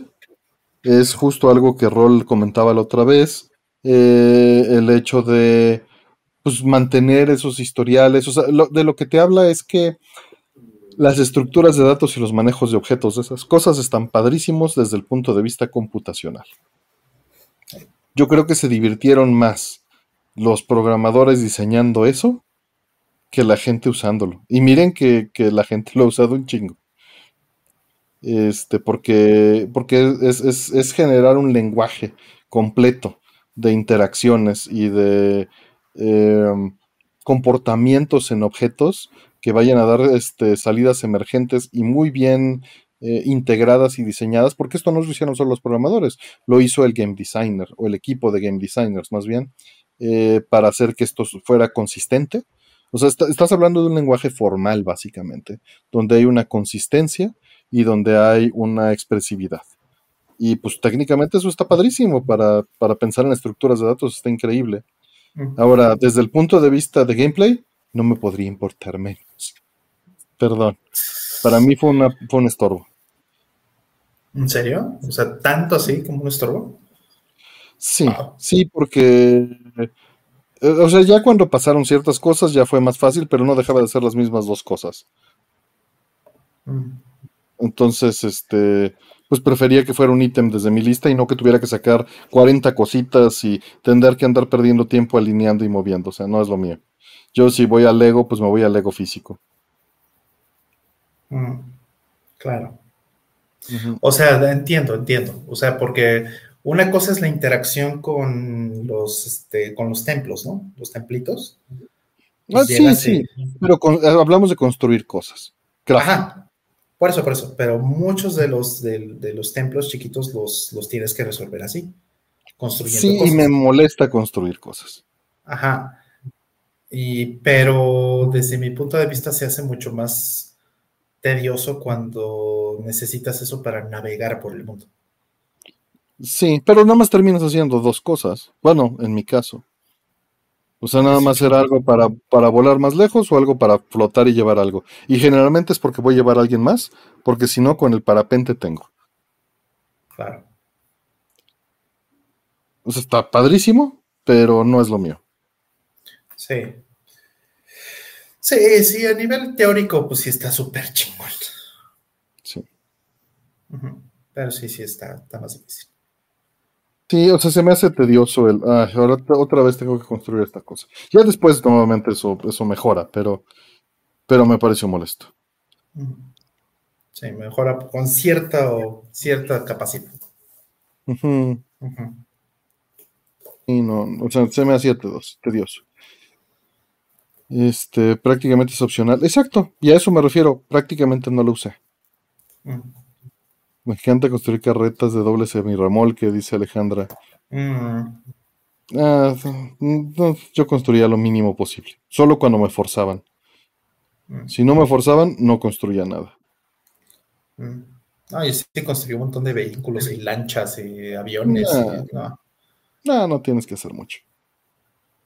Sí, yo sé, sí, sí. A, fuerza no tienes que hacer.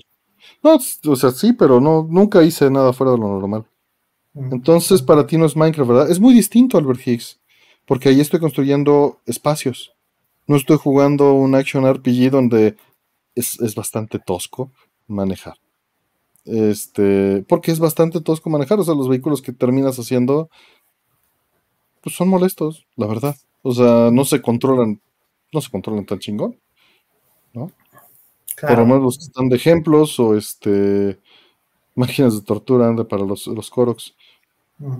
Cuatro llantas y una tabla. Sí, ese, ese terminé siendo yo. Y eso cuando me forzaban mucho la mano. La realidad es que generalmente nunca construí nada con llantas. Si construía algo era para llevar un Korok en un avión de un lado a otro o en una lancha de un lado a otro o en un hovercraft, este volador con cuatro ventiladores y una palanca de un lado al otro. ¿No? Para subir el Koroks del piso hasta la montaña, no, no más. O sea, a volar y a lo llevo y ya que esté ahí.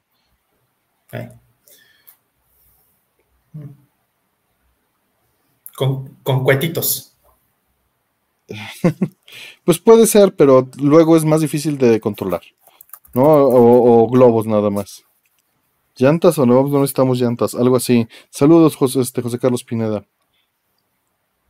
Entonces, pues sí, soy, soy este. Soy un amargado de anticonstrucción. No, no me digas eso. Crafting de, Tears of the King implementado en Death Stranding 2. No, no, no, eso no me gustaría nada. Eh, siguiente. Dice, ¿qué opinan del audio en alta resolución? Nos dice este, a ver, Miguel Ángel. Eh, eh, quiero digitalizar mi colección eh, de viniles. ¿Vale la pena hacerlo a 24 y a 96? Eh, o 16 a 44 son suficientes. Mira, es un, es un punto que ha cambiado mucho en mi vida y ya hemos hablado varias veces, pero sí salió tu pregunta y tiene como dos años que no lo tocamos. Entonces, mm, fácil. Este, está bien.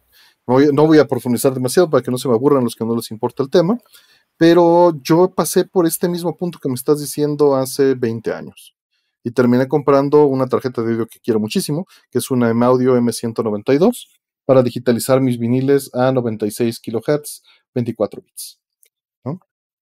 Esa fue este, pues, mi tirada y, fue por esto. Ahora, después de haber escrito MD Fourier y después de varios años, te puedo decir que todo depende de para qué lo vayas a usar. Eh, y de tu equipo de audio. De entrada, la, la primera limitante eres tú. Tú no vas a escuchar la diferencia de volumen entre 16 bits y 24 bits cuando estás escuchando el audio. No lo vas a escuchar. Lo que puedes llegar a escuchar es algo que esté mal digitalizado y el noise floor no esté cuantificado y movido y desplazado hacia las frecuencias más altas. No haya esta agregación y entonces sí vas a notar más ruido en una, grabación de 16 bits que no esté bien cuantificado el ruido. ¿Ok? Que no haya un noise shaping que, le, des forma al ruido. Eh, los 96 kHz tampoco vas a escucharlos a menos de que esté mal hecho la grabación a 48 o a 44. ¿Por qué? Porque el ser humano promedio escucha entre 20 Hz y 20 kHz. Promedio. Sabemos que el ser humano promedio no existe. Pero nosotros a nuestra edad, y estoy, perdóname, estoy asumiendo que tienes una edad similar a la nuestra, eh, difícilmente vas a poder escuchar arriba de los 16 kHz. ¿No? Eh, y pues tal vez por el teorema de Shani Nyquist, si no estás familiarizado, para samplear 16 kHz, lo máximo que necesitas son 32 kHz. Y si le das de sobra a los 44 kHz que está sugiriendo, o 48, que sería tal vez lo que te recomendaría, este, pues no lo vas a escuchar. Ahora, ¿para qué se usan 96 kHz y 24 bits en realidad? se utilizan o para mediciones, ahí es muy importante tener esos 24 bits por precisión, o igual los 96 kHz para documentar todo lo que está en ese rango de frecuencias, o si vas a mezclar. Si vas a mezclar, estas dos cosas son importantes. Más el 24 bits que los 96, pero los 96 también ayudan mucho, especialmente para que puedas desplazar temporalmente las cosas y tengas más, este, más rango. Eh, mi suegra escucha 24 kHz fácilmente, no sé de qué hablas, dice NTCC Monkey. No, pues mis respetos, mis respetos. es biónico este amigo. Dice, pero depende de la época del vinil, ¿no? Creo que los viniles actuales son sacados de algo digital, estoy en un error. No, no estás en un error, pero aunque digas depende de la época del vinil, la tecnología con la que se hacían los viniles no llegaban a samplear con un noise floor de 24 bits y de 96 kHz. No, Estoy diciendo samplear, ya. Eh, el, vinil, cuando más te dará el noise floor, ¿de qué te gusta? ¿De unos 12 bits, más o menos? Híjole, y le estás estirando mucho porque ese es el principal problema del vinil. Y, y el vinil hay otro detalle, el vinil tiene distorsión. La vas a poder representar perfectamente en digital, pero tiene distorsión. Tanto espectrográfica como este, en amplitud. Y esto es completamente intencional por un lado y por el otro lado es parte del formato. Es intencional porque las frecuencias más graves se tienen que modular hacia abajo y las frecuencias más altas se tienen que modular hacia arriba para que la aguja esté pareja y no haya tanta variación. Y por, eso utilizas un preamplificador de vinil para renormalizar y reconvertir. Se hace una ecualización, se hace una transformadas de Fourier, básicamente, pero en analógico, para desplazar y en esa ecualización mover las cosas. Entonces, pues bueno, el vinil del vinil de entrada pues no es ideal para almacenar información de manera fidedigna, pero es muy agradable la distorsión que genera y este y bueno, es analógica la grabación. Y hay mucho material que no existe en otro formato. Entonces, bueno, hay varias cosas. Eh, si tienes el espacio, digitaliza a 96 kHz y 24 bits. Si no tienes el espacio, hazlo a 48 16 y no vas a tener ningún problema. Ah. Eso sí, hazlo en FLAC. Mm. Mm, normalmente lo estoy grabando en data.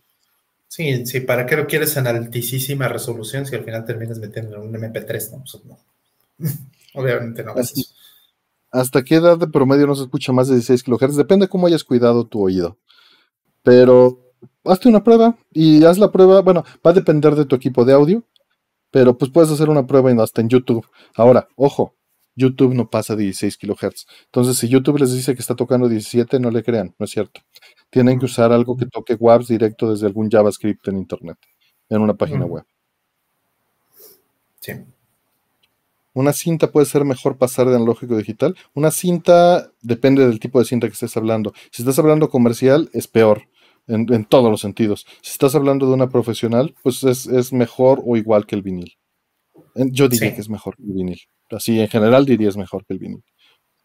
Mm. Sí, una de estas de metal que aguantaban Dolby C y todas esas, todas esas cosas, ¿no? Uy, ay, Rafael Esquivel dice, buenas noches, ¿una tornamesa Bluetooth es igual a Spotify? ¿O en realidad sí se escucha mejor? Es peor que Spotify. y mira que estamos diciendo mucho. lo que pasa es que Spotify, Spotify, lo puedes pasar a Bluetooth todavía, para darle el combo perfecto. Este, pero Bluetooth le parte la madre el audio, así, simplemente. No hay, no hay vuelta de hoja. O sea, está, es muy práctico, es cómodo, no es calidad. Claro. Si le quieres partir la madre algo peor que MP3, mételo por Bluetooth. Sí. Digo, han ido mejorando con los años, los códex, el ancho de banda, la, la, la, la, la, todas esas cosas, pero la realidad es que no sé si algún día siquiera vamos a estar ahí. No, no tengo la menor idea, pero hoy no estamos ahí, no, no, es no es una buena manera de transferir audio. Está bien para controles, está bien para teclados, está bien para el mouse, para eso está bien Bluetooth. Para el audio no.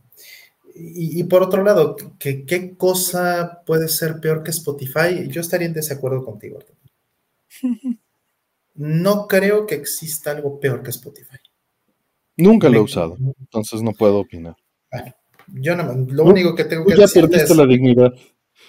No, sí, sí, lo probé porque pues iba yo con una persona en, mi coche, ¿no? Una ex y que pues traía Spotify y quería ponerlo en el carro y lo pusimos.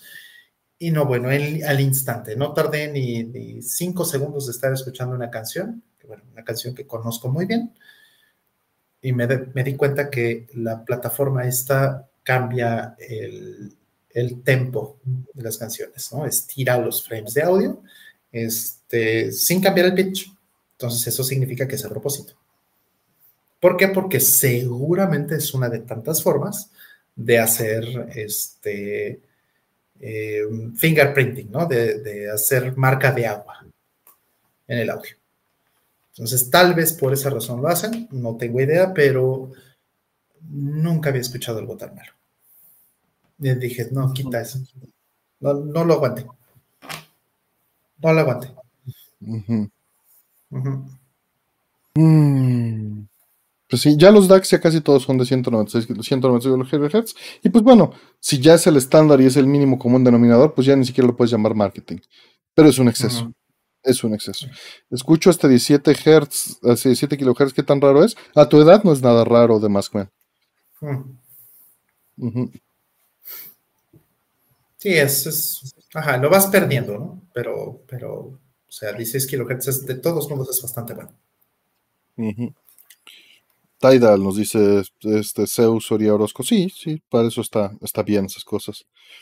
¿Hay manera de mejorar la audición? Cuídala, Rey, cuídala. Todavía no existe. Este, pues nunca lo he usado y no me gusta Apple. Entonces. No, yo sí, yo sí alguna vez, hace muchos años, usé Apple Music. Bueno, no se llamaba Apple Music, se llamaba iTunes yo. No sé si, si algo mejoró en Apple Music, pues, pero, pero cuando lo usaba. nada, más, acabas de describir tu edad. Sí, ándale. Este, sí, cuando todavía existían los iPods. Este. Sí. Entonces, eh, em, pues era bastante malito. Pero pues yo todavía creía, era inocente y creía que, que las rentas no iban a terminar como, como acabaron hoy. Entonces, por eso, por eso lo llegué a usar. Pero, pues sí, sí era bastante malo. Yo lo usé nada más como sistema de administración de iPod, nunca les pagué nada. No, yo sí cometí ese error de comprar la tarjetita de iTunes y de todo ese tipo de. Y tu álbum de YouTube ahí metido. Y... No, no, no, no, no llegué a tanto. Ah, oh, pues. No, no, no, no. Ya hablábamos de pérdida de dignidad, ya era total. No, es así. Ahí el que perdió la dignidad sin duda fue YouTube. Eh, metieron música lossless que no es compatible con ninguno de sus audífonos. Chale. A mí, fíjate que, me molestaba mucho que su ALAC no era compatible con el, con el mismo iPod Classic este, en resolución completa. Qué espanto. Sí. Pero ALAC fue un formato que yo utilicé por muchos años antes de cambiar a FLAC, porque tenía decodificación en hardware. Es que eso es muy bueno. Te dieron tu bono, dice. ¿No? Sí, y, bueno, justo lo que dice, ¿no? Alejandra Mench. Metieron música lossless que no es compatible con los audífonos. Esto es porque precisamente los audífonos son Bluetooth, ¿no? los audífonos son inalámbricos, entonces, pues, o sea, ¿cómo haces los LES si los vas a tener que volver a comprimir con un formato lossy para poder transmitirlo a tus orejas? O sea, es, inútil. Rompe por completo la, el, objetivo de tener luces. Claro. Bueno, pero es que se hace, se hace casera tu transducción de, este, de lossless a pitero, lo haces local, no lo haces externo. ¿Cómo? ¿No lo haces Lo haces de tu bolsillo a tu, a tu audífono, ya le partiste la madre. ¿No lo tendrías que hacer en la nube eso? Eh, que la página de, Apple dice, pero Roll ya estaba burlándose y llevándolo al extremo. Es incompatible por definición. Exactamente. No, pero sí es, verdad, pues, o sea, no puedes usar lossless en unos audífonos de estos, porque pues no, no alcanza el ancho de banda para, para transmitir lossless real en Bluetooth. Eh, segundo, pues hacerlo va a consumir energía, mucha energía, entonces tendrías que tener unos, por lo menos unos de este tamaño y que, de, que todo esto sea una batería para que eso no se acabe en cinco minutos. Entonces, ah, lo, que hemos dicho siempre, si vas a ir por wireless, es por comodidad, no por calidad. Exactamente. Pues siguiente. Eh, nos dice Albert Higgs, muchísimas gracias Albert. Según leí que Spotify dentro de poco tendrá este, ah, el de Master y de Flack. Pues ojalá, ojalá. Pues mira, estaba esta cosa que se llama MQA, ¿no? Que creo que... Ah, pero era una tomada de pelo, ¿no? Pero creo que finalmente reventó, ¿no? Sí, sí. Bueno, eso eh, en mi cabeza sí, no sé si en la realidad. creo que sí, creo que sí les fue mal. Entonces, pues fue como, qué bueno, o sea, no, no es que yo le desee el mal a nadie, pero, pero qué bueno pero que no les... pero, pero qué bueno, pero tampoco a ellos les deseo el bien. no les deseo el mal, pero no les deseo el bien tampoco. es, que, es que su marketing era deshonesto, o sea, simplemente. exactamente. Exactamente. Era muy deshonesto. Entonces, si, si van a hacer esto, por ejemplo, dicen que Spotify con lossless y con no sé qué, pues, pues en papel a lo mejor suena bien, pero en la práctica, pues seguramente va a tener letra chiquita por ahí, ¿no? Pues, Miren, la realidad es que tenemos la tecnología y el ancho de banda para hacerlo. Nada más no es tan buen negocio. Y a nadie le importa. Es la, es la triste realidad. Claro. No, y también eh, el asunto de la, de la piratería, ¿no? O sea, que puedas minar todas las canciones y después... Pero pues es que eso ya lo hacen de todas maneras con la baja calidad y a nadie le importa. Pues sí, o sea, es... es, formalidad, ¿no? es un falso sentido de la seguridad. Sí, sí, sí, sí. Así es. Saludos, Raúl Flores. Vamos con la que sigue. Eh, dice, después de la funa que le dieron a la casa de Toño, tengo idea, no sé qué estamos hablando, ¿alguna forma de ayudar a los trabajadores? ¿Sirve simplemente dejar de consumir? No sé nada de este tema. Este, díganos, por favor, ilústrenme, que estoy perdido. No sé nada. No sé qué pasó. Mm, sí, no, no sabemos qué pasó. No tengo, no tengo mi dedo en el pulso de la comunidad. Sí, no, no está Renzo aquí para tragarse un pozole. A ver, pues parece que vamos atrasados porque nadie nos dice. Dice Alejandro Mecha, el mejorcito en América es el DSE de Sony, pero lo mismo es ir por calidad que por calidad. Sí, hice las pruebas con el PlayStation 5 y los controles y los audífonos oficiales de Sony del PlayStation 5 con Andy Fourier y dejó muchísimo que decir. Eh, no sé nada de la casa de Toño. A ver, casa de Toño, lo voy a tener que buscar porque nadie nos dice nada. Igual yo también. A ver. Mm, va a la casa de Toño y se venga, no, tengo idea. Mm, no veo nada de información. Dice 12 horas de trabajo al día, las cosen las bolsas para evitar que se roben la propina. Mm. Si quien promocionó el Play 1 de Audífalo, bueno, pues ahí a qué cuenta siguen, que es un cuento muy largo. Salieron testimonios de extrabajadores denunciando abusos. Sobre la casa de Toño los obligan a tener cosas de las bolsas, de los pantalones lo mismo. Eh, reciclaban las tostadas y los hacían trabajar 16 horas. Empleados de la casa comentan que formas de trabajo ilegales y explotación de los trabajadores. Pues mira, con que salga la luz es un primer paso. O sea, yo creo que van a tener que limpiar sus prácticas, porque pues en esto, si ya hay opinión pública, pues va a haber también algo de pues espero, ¿no? Que los auditen o hagan algo así. Que si tiraban las tostadas se las descontaban. Ok. Sí, qué mal. Qué mal y, y, pues muy probablemente era para seguir este seguir teniendo esos precios, ¿no? O tal vez ganancias. Vamos a llevarlo por las dos cosas. Pues pues no sabía nada y alguna forma ya los trabajadores simplemente dejar de consumir, pues dejar de consumir también los deja sin trabajo. Es, está muy difícil, ¿no? O sea, yo creo que es más bien este, pues abogar porque se, que se mejoren las condiciones.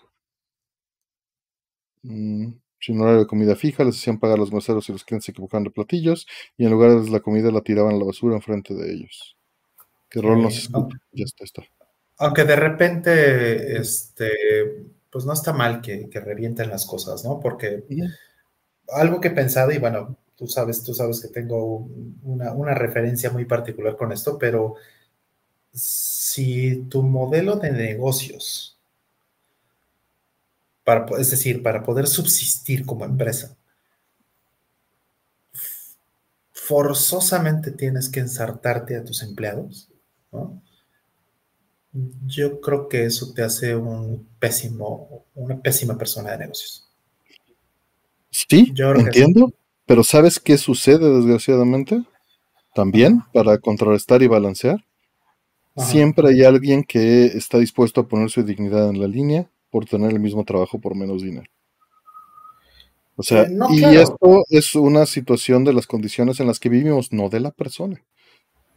Y es un huevo y la gallina que se va a circular. O sea, sí, sí, claro, pero eh, pues bueno, o sea, entiendo, entiendo. Está terrible, pero, está terrible. Pero a, Está a lo que me refiero es, que, o sea, eh, ejemplificando con lo que Ajá. pasó en Estados Unidos, es porque se unieron y dijeron, no, nadie va a aceptar menos de esto, Mm, ¿no? Como Sí. gremio. Sí, claro, de acuerdo. Pero en, o sea, estamos hablando de dos cosas terribles, en este caso que estás diciendo, ¿no? La situación es horrible para la persona, pero la persona que está arriba sigue siendo un mal hombre de negocios o una Ah, no, persona. no, sí, sí, sí, sí, sí. O sea, Y se aprovecha de la circunstancia. Ajá, o sea, si, si tu empresa sobrevive gracias a que te, a que te ensartas a tus a, a tu gente, y- revistas de videos, este, Pues ya no existe error. Ujú. No, no, ya no existe ni tal vez no debían haber existido nunca, desde el punto de vista de eh, que si se, se ensartaban a sus, a sus empleados, pues entonces, ¿cuál era el punto de existir, no? Nada más llenarle los bolsillos a una persona, ¿no? Entonces, eso, eso no está bien en ningún sentido. Y hay muchos negocios así. Y creo que eso está terrible, ¿no? O sea, si, digo, lo que están haciendo, las acusaciones que están, que ahorita estoy viendo que están haciendo sobre la casa de Toño, pues bueno, son horribles y son terribles, pero pues bueno, o sea, ojalá se arregle, pues, a lo mejor terminan subiéndole un poquito más de precio, puede ser, o terminan, este, mediando las cosas de otra manera, ¿no? Yo, sería una terrible decisión a corto plazo. Sí, claro, totalmente. Pero, pues bueno, o sea, también, o sea, a- a- lo entiendo, en- entendería que, que tengan que hacer medidas de esas, porque bueno, pues también el negocio tiene que continuar, ¿no? Y todo lo que acabas de mencionar hace rato de que tienes que tener el dinero para, para poder, este, por ejemplo, liquidar a una persona, ¿no? E indemnizarla y todas esas cosas que, bueno, pues son, son terribles y también es una, son una realidad. Ahí estoy de acuerdo, es una carga que es muy dura.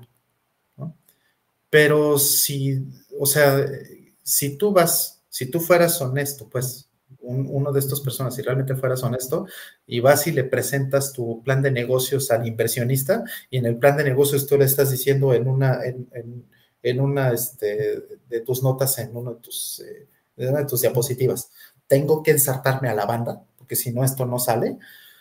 Eso a mí me parece que es una persona que no sabe hacer negocios, ¿no? Y creo que, creo que estaríamos todos de acuerdo con eso.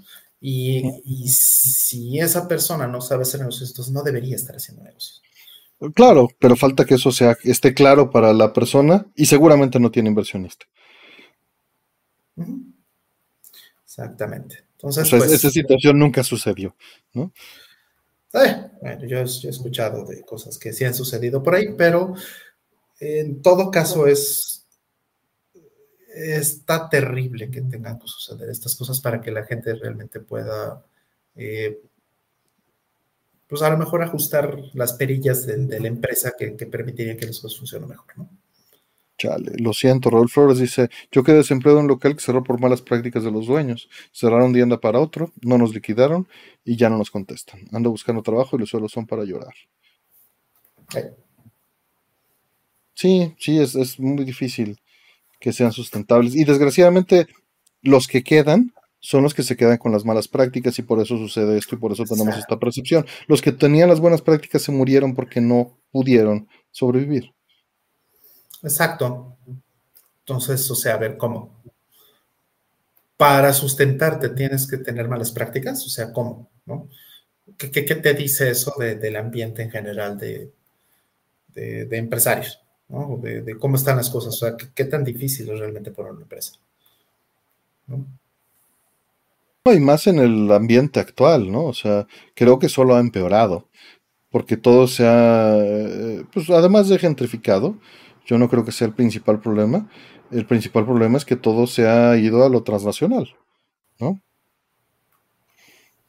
Sí, la, ser honesto no es rentable y eso está terrible. Y, y, nuevamente creo que tiene que ver con esa acción de que queremos chingarnos al próximo porque si no alguien más se lo va a chingar. Y, claro. y eso está terrible.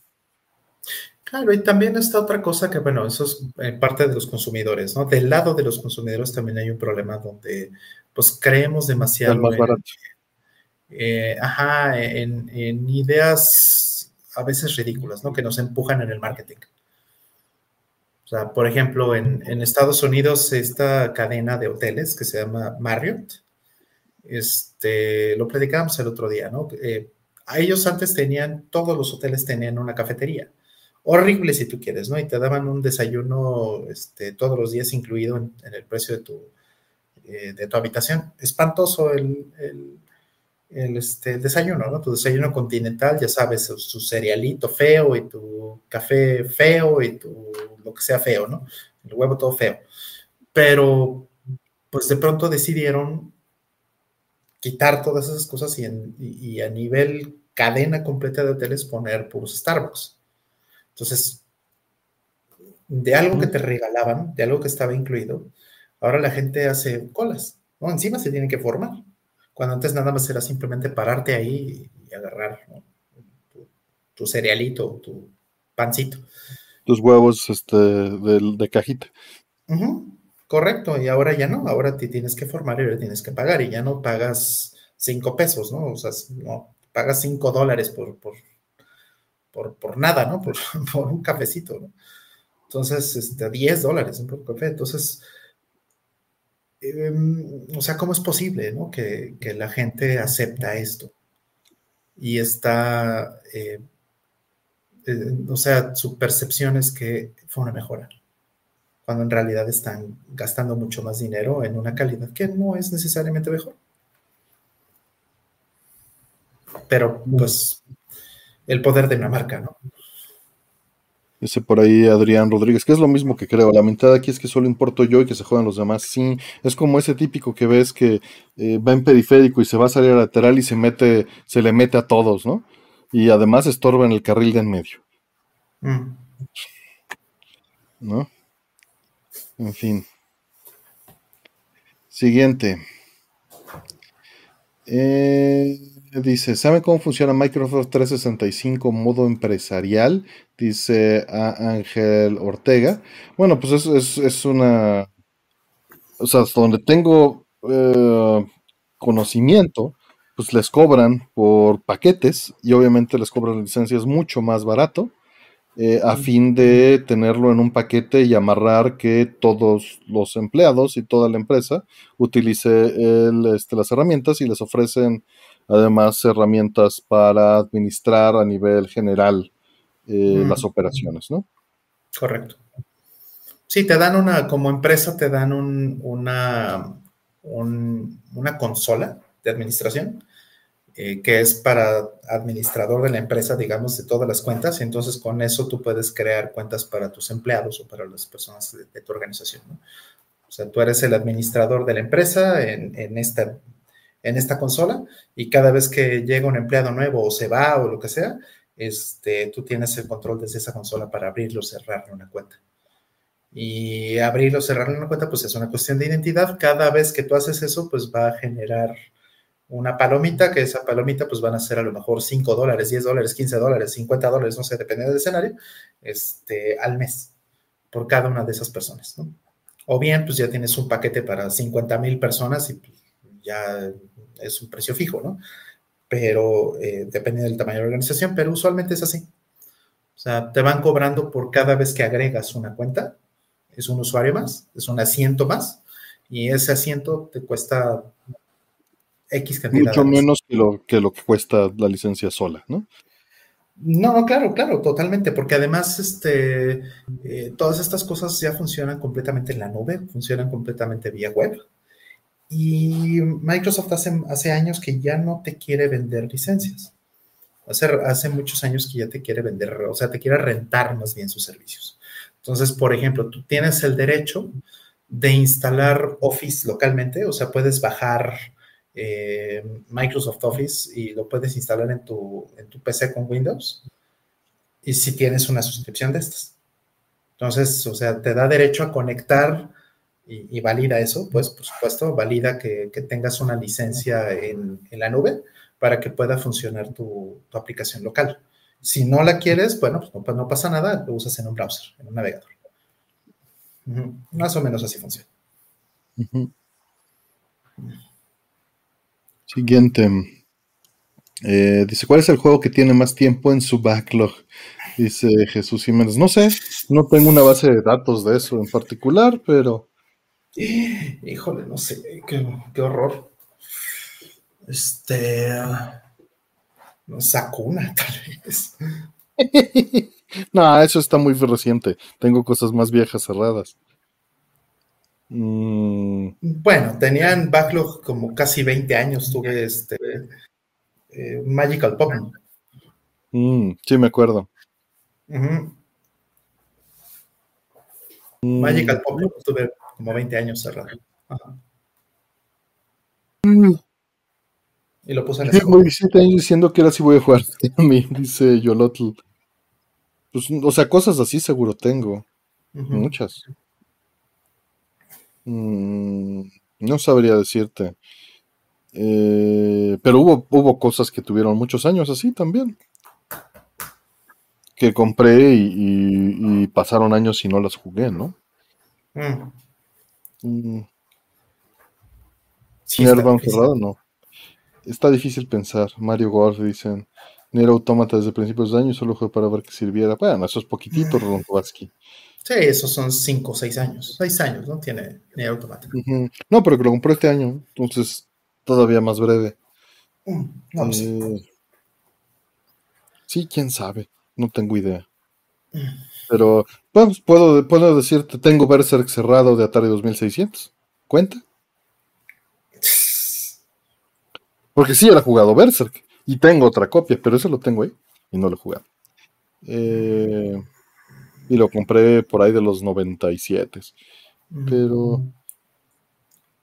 Pero pues eso empezó ya en mi época laboral. O sea, el backlog no existía antes de la época laboral. La pila estaba completamente vacía. ¿no? La pila de juegos. no había, no había una, pila de cosas ahí por jugar.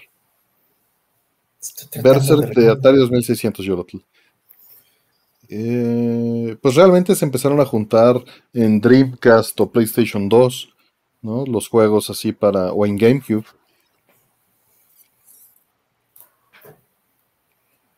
GameCube tengo algo en backlog? Pensar, pensar. Sí, sí, sí tengo cosas. Eh, a ver, vamos a ver. Porque es esta época la más. De PlayStation 2 sí tengo varias cosas en backlog. Sí, de PlayStation 2 a lo mejor sí, fíjate. Ahorita que lo estás sí, de PlayStation 2, porque de Super y de Genesis, obviamente sí tengo ahora, pero en su momento no fue así. ¿no? O sea, son, cosas más recientes. Eh, o sea, empecé a generar backlog en la época de GameCube y de PlayStation 2. A ver, déjame ver, de GameCube, ¿qué tengo aquí pendiente? Tengo Eternal Darkness cerrado. Ah, ¿cómo crees que nunca lo has jugado? Lo tengo cerrado, no lo he abierto. ¡Wow! No puedo creer. No lo abrí. Se quedó en el backlog. Mm. Eh, todos los demás, sí, sí, sí, sí, sí, sí, sí, sí. Skies of Arcadia de GameCube porque lo jugué en Dreamcast. Mm. Eh, no mm. sé, no necesariamente. La diferencia no es necesaria, ¿no? Digo, sí hay un, o sea, sí hay algo importante, pues, ¿no? Pero que seguro ya sabes qué es, pues, pero... Pero ese sí lo tengo abierto, ¿no? Pero bueno. O sea, no lo compré cerrado de, Fíjate, de GameCube son los únicos que no, que, que no, y todos los otros, no sé, 40, 50 sí están. De PlayStation 2, de PlayStation 2 iba a ser una grosería lo que, lo que tengo en backlog, a ver. Esto no, esto no, esto no, esto no. Eh, tampoco. Disgaea 2. Pues es que con el 1 todo valió madre y se quedó en el backlog y ya no le seguí metiendo. Claro. Eh, eso no, eso no, eso no, eso sí lo jugué, sí lo jugué. Rifa, de Eternal Darkness, dice, dice Alejandra. Eh, miren, Television Gives. Este Kingdom Hearts Chain Memories ya no lo jugué. Ese está en backlog. Y pero no es tan, no es tan nuevo. o sea, no es tan viejo, es 2008. Mm. Mm. Mm. Radiata Stories está en backlog. Dicen Artemio millonario y sin saberlo por una eternidad cerrado, sí está cañón. Gradéalo, Artemio. Ah, lo voy a abrir. Así. este, no es backlog, se dice juegos en reserva. Juegos en reserva, claro. Se dice, se dice tronco de atrás. Ábrelo para en stream en vivo, dicen. ¿Qué cosa habría en stream en vivo así que sí, que sí? Yo no me acuerdo qué fue.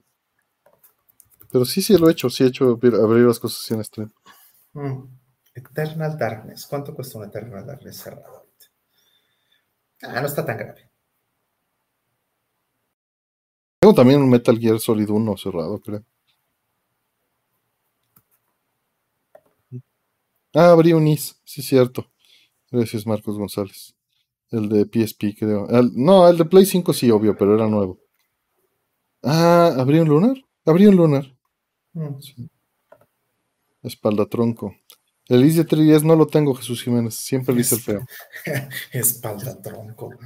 Espalda tronco. Abre un autografiado. No tengo cerrados autografiados.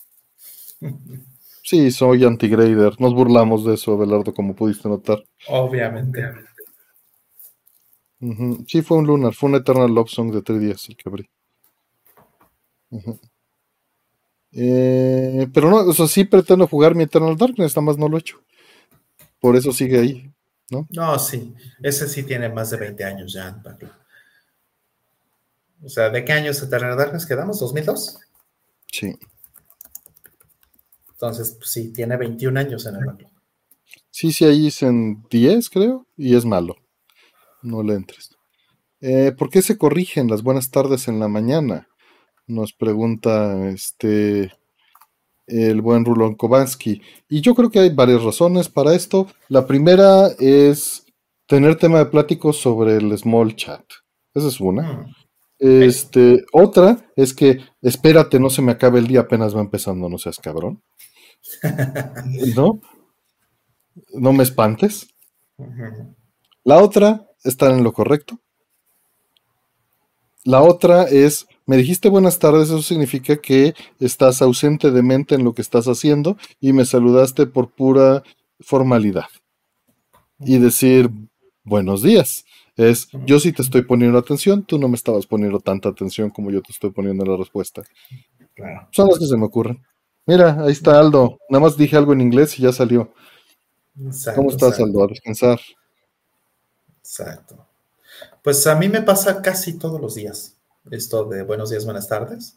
Y eso es porque trabajo con diferentes, este, con personas que están en diferentes usos horarios.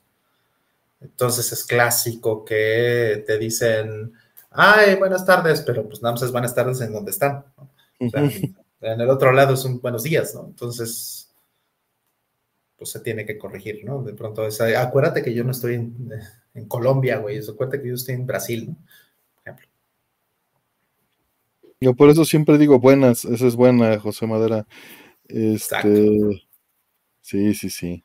Dice, eh, por ahí dijeron, tardes ya, sí. Cuando dicen buenos días, tardes ya, es, no creas que, que, este, que ya se te pasó, que, este, que no se te ha pasado el día, no te has dado cuenta y ya valiste madre. Exactamente. Es el decir, tardes ya, es como casas, Ándale, casas. Sí, este.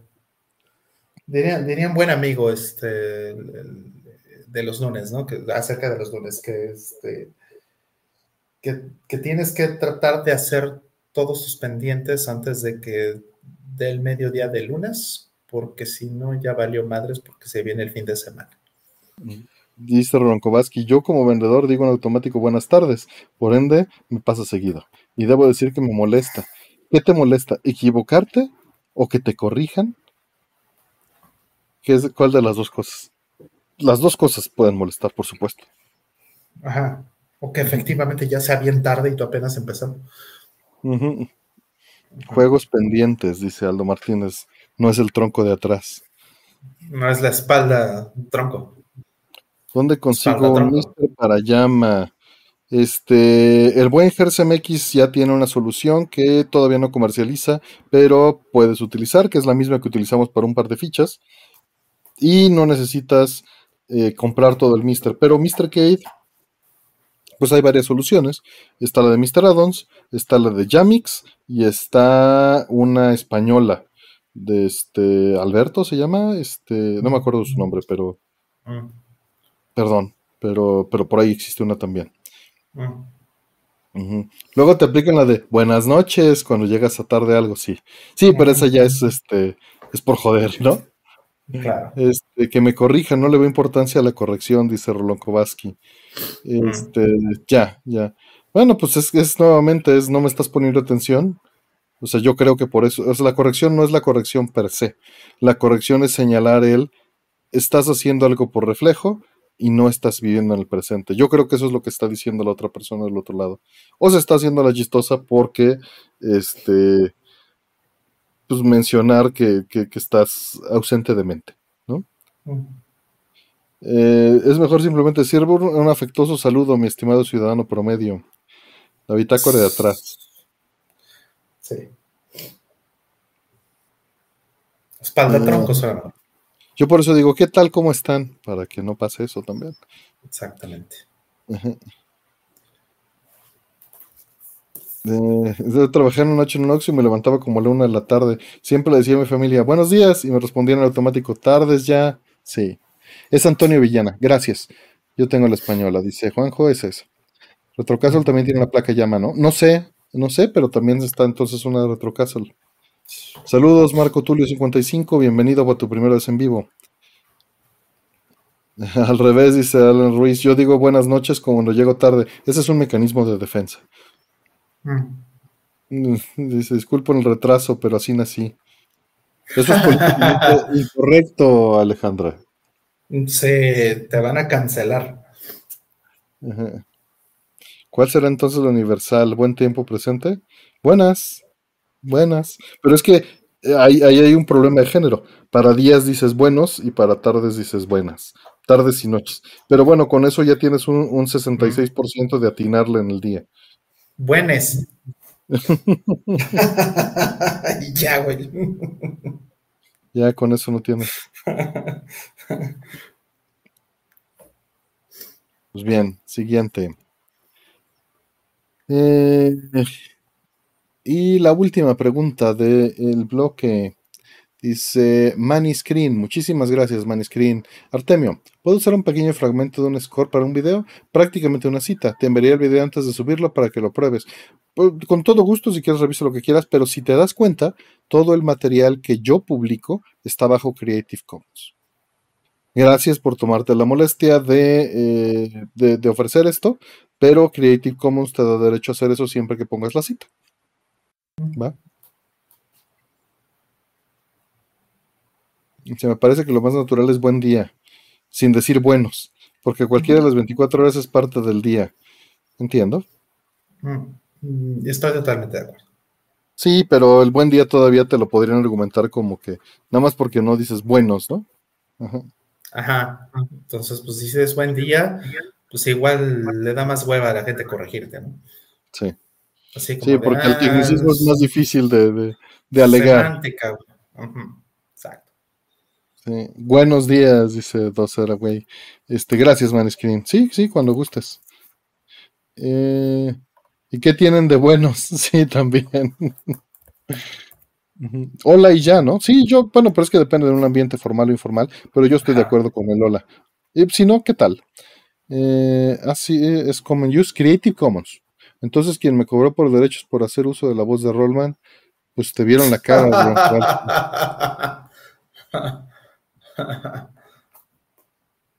No, bueno.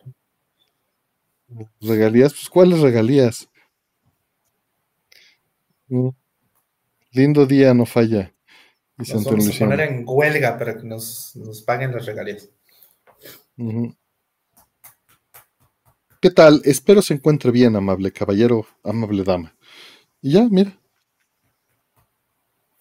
Eh, pues ya está, ya se acabaron las preguntas, Rol. ¿Qué hacemos? Son las dos. ¿Cómo estás? Bien, bien, bien. Yo también me puedo ¿Enterito o calavereando? Todavía no estoy calabreándome, pero me puedo echar otro, otro ¿Cuántas? ¿Qué te parece? Unas, eh, unas siete de, de, ¿qué te gusta? ¿De 15?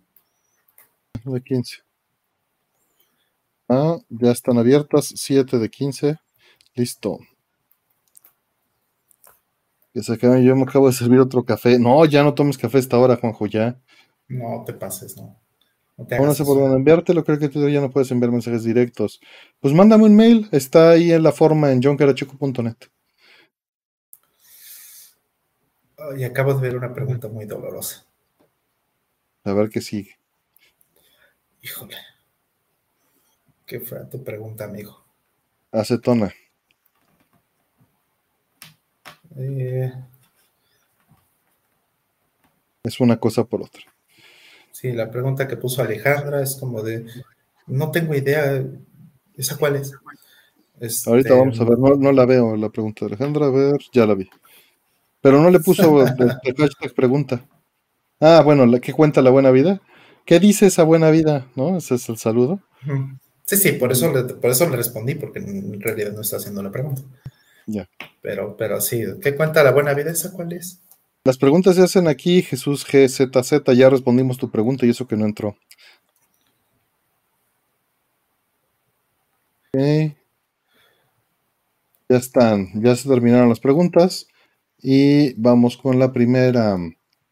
Deje nada más. Ya le iba a dar en stream sin querer, ¿eh? Mira, ya eso nada más habla de que ya estoy medio güey. Más bien, más güey de lo normal.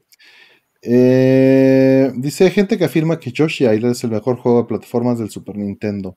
¿Ustedes comparten esa opinión? Dice Yolotus Cervantes. Pues es que técnicamente. Ah, técnicamente sí. O sea, en, en, en, la parte de ejecución, de programa, de efectos, pues sí. Pero yo creo que es Super Mario World, fíjate.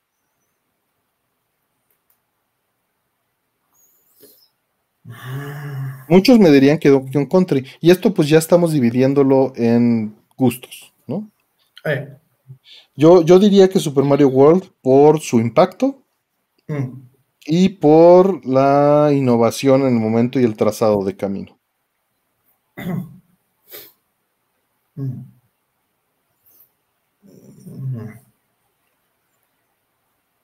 Sí, yo creo que sí. Pero, pues sí, técnicamente, no, eh, insisto, no, no, hay, no hay discusión. creo que... el logro técnico, pues eso es lo que dice Rolf. Sí, sí, sí, el logro técnico en, ahí en, algo que es objetivo, concreto, y, y, esa es la parte técnica, pues sí, no hay ni la menor discusión. En lo demás, pues sí estoy de acuerdo también con El, el, este, el impacto de Super Mario World, el primero, porque Yoshi Island de Super Mario World 2. Este, ¿qué, qué, impacto increíble tuvo Super Mario World en su momento. O sea, qué, qué increíble se veía en ese momento el Super Nintendo. Después de que venías del NES, volteas a ver Super Mario World y dices, ay, ¿qué es esto? Pero sí, gráficamente eh, y, en efectos es impresionante eh, Yoshi's Island. Yoshi's Island, sí. Y el estilo gráfico, el estilo de arte es muy lindo. Sí, sumamente impresionante. Y además tiene cosas muy bonitas, ¿no? Desde el hecho de cómo puedes disparar el huevito, ¿no? Todas esas cosas son muy lindas. Siguiente. Híjole, a mí igual no me atrae, me quedo con Yoshi. Lo entiendo, José Madera. La verdad es que, y voy a decir algo que no le va a gustar a nadie, Mario me da una flojera tremenda en general, pero eso no implica que no reconozca las cosas. Claro. Y, bueno, Mario World no me da la flojera. Mario 3 no me da la flojera que me da un Mario actual. Y esa flojera se deriva de la cantidad de cosas que tienes que hacer, no del juego. ¿no? como dice un buen amigo, yo voy a volver a jugar videojuegos cuando en la caja incluyan el tiempo para jugarlos. Pero no es solo el tiempo, o sea, la verdad es que ya es como comprarte la bolsa de palomitas gigante en el cine. O sea, e-, es demasiado, no, no me funciona. ¿Y qué hacen cuando no están trabajando? No nos ves aquí ahorita, Ángel. Este. ¿Ya no te van a invitar a Brother Temio? Pues yo creo que no, yo lo no sé. Hoy estás violento, dice Pablo. No, estoy, dormido, estoy dormido. Estoy Cancelado, dice. No. Este. Super Castlevania 4, pero no lo considero un juego de plataformas. O sea, entiendo, pero lo considero más este un juego de aventura. Mm, juego de acción-aventura. no siento que sea el, el, el, el, este, el grano. El grano. El núcleo. Gracias, gracias, Michel OLR. Voy a descansar. Uh, Artemio afirma que Nintendo es superior. Eso lo ha afirmado siempre, Juanjo. Entiendo perfecto su lugar en la industria y es, es maravilloso. Y hace juegos de altísima calidad. Y hay unos que me encantan, o sea, Metroid y Zelda, sí. Mario, no soy Mario. Lo siento. Pikmin también, y no he comprado el último, ¿eh? Nada más porque no es momento, pero, pero Mario no es mi hit. A mí Mario no me importa. Lo siento. Este. Siguiente. Historias de LAN parties. Uy, ¿se puede hacer unas consolas actuales en internet como el primer Xbox y Halo? Ya no. O sea, tendría que ser excepciones. Ya no. ya no. No, estaba padre. Hacerla en Paris estaba bien padre. Sí, sí, hice muchas. Ya lo dejé de hacer en, ¿qué fue? En el GameCube y en el... Y sí, el GameCube, creo que el GameCube fue la última consola con la que hice una la Party. A partir de ahí, pues ya era todo online, si acaso. Yo tengo muchas historias, este, aprendimos a armar redes por hacer LAN parties, ¿no? Y eran 10 base T con BNCs. Y pues nos llevábamos nuestras desktops para hacer las LAN parties en un cuartito, ¿no? Y ahí estábamos todos para armar la reta de StarCraft o de Warcraft. De hecho, de Warcraft, StarCraft todavía no había salido. O este, o Doom, ¿no? En su caso, o Quake después. Y luego StarCraft 2. Y luego Unreal Tournament. Este, fueron mis épocas de LAN party, esas, ese rango, ¿no? Este, Quake 3. Eh, y pues historias, pues una vez un pecero nos, nos, tiró el coche, el espejo de un coche y te llevábamos la desktop ahí cargando enfrente. Eh, y pues cosas así. Era de, nos quedábamos jugando. O sea, llegábamos a la casa el viernes, hacíamos el LAN party, llegaba Yoselé, Andrés, Joselo. Yo me iba con la novia el sábado en la mañana regresaba el sábado en la noche y seguía el LAN party. Me iba el domingo con mis papás, regresaba el domingo en la noche y seguía el LAN party. No se habían ido a dormir, no se habían bañado, habían mal comido allí. Y el lunes en la mañana sí iban al trabajo, sí señores, ya graduados de la universidad, sí iban al trabajo con el mismo traje del viernes a chambearle de LAN party. ¿A qué olía eso? la ventana la teníamos abierta. Para que el gato entrara y saliera. No, bueno. Tenía una comuna, dice la planeta. No, pues sí, prácticamente sí. Ajá. Pues es que era tanto esfuerzo llevar la desktop y el celular y el, y el CRT que pues había que aprovecharlo. Había que aprovecharlo. Gracias, Ángel Ortega. Descansa. Entonces, pues sí, esas son mis historias de LAN parties. Y luego mi amigo Yosele quedándose dormido ahí. Y esos eran los recuerdos que solo estaban en nuestra memoria. Pero ahora que fui a visitar a Yosele a Estados Unidos, tengo un video de Yosele quedándose dormido con el control como hace 20 años. Las costumbres no se pierden. Y así de repente. Sí, está nomás ahí dormidito. Y tengo el video de cómo está dormidito con su control en las manos. Así, controlito de repente. Exacto, exacto. Qué bonito. Sí, cómo no. El esfuerzo es lo último que se pierde. Eh, ¿Ustedes no le pusieron cartón a los RTs donde la reta? No, ¿eh? No. Entiendo la competitividad, pero no. Nunca cambia el Yosele. No, y en el video pues nos morimos de la risa. Y nada más nos, nos pinta un violín a la cámara cuando despierta porque nos estamos riendo. Y eso, eso también era lo normal que sucedía hace 28 años, 30 años. Entonces, buenos recuerdos, buenos recuerdos de las Lampartes. Eh, pobre gato, pues, pues sí, pobre gato, pero se salía él, nos mandaba al carajo. Nos seguíamos en nuestro. También Diablo. Diablo también se usaba muchísimo, ¿cómo no? Diablo, ¿cómo no? Y Diablo 2, puta madre. Diablo 2. Qué, qué puto buen juego Diablo 2, ¿eh? Pero. Mm. ¿Y StarCraft? StarCraft le entré durísimo, sí. O sea, Warcraft 2, StarCraft, Diablo, Diablo 2. Esas son las cosas que más, mm. más fuertes se le entró por acá. Yo le entré mucho a, a este, a Doom, a Doom 2, a, a Descent, por ejemplo. Es como me encantaba ese juego. Es muy bonito. Muy buen juego, ese me encantaba. Ahí me tienes comprando hasta el control, este, así con palanca y con 6 grados de libertad y la chingada. Eso. Doom también lo usé bastante, pero, pero ese fue más bien en la escuela.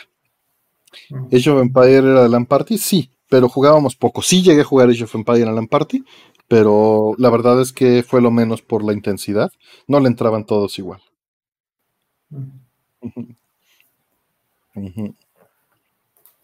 Warcraft 3 ya no le entré. No me gustó Warcraft 3, entonces ya no me seguí. O estaba muy ocupado y me puse como pretexto que no me gustó igual.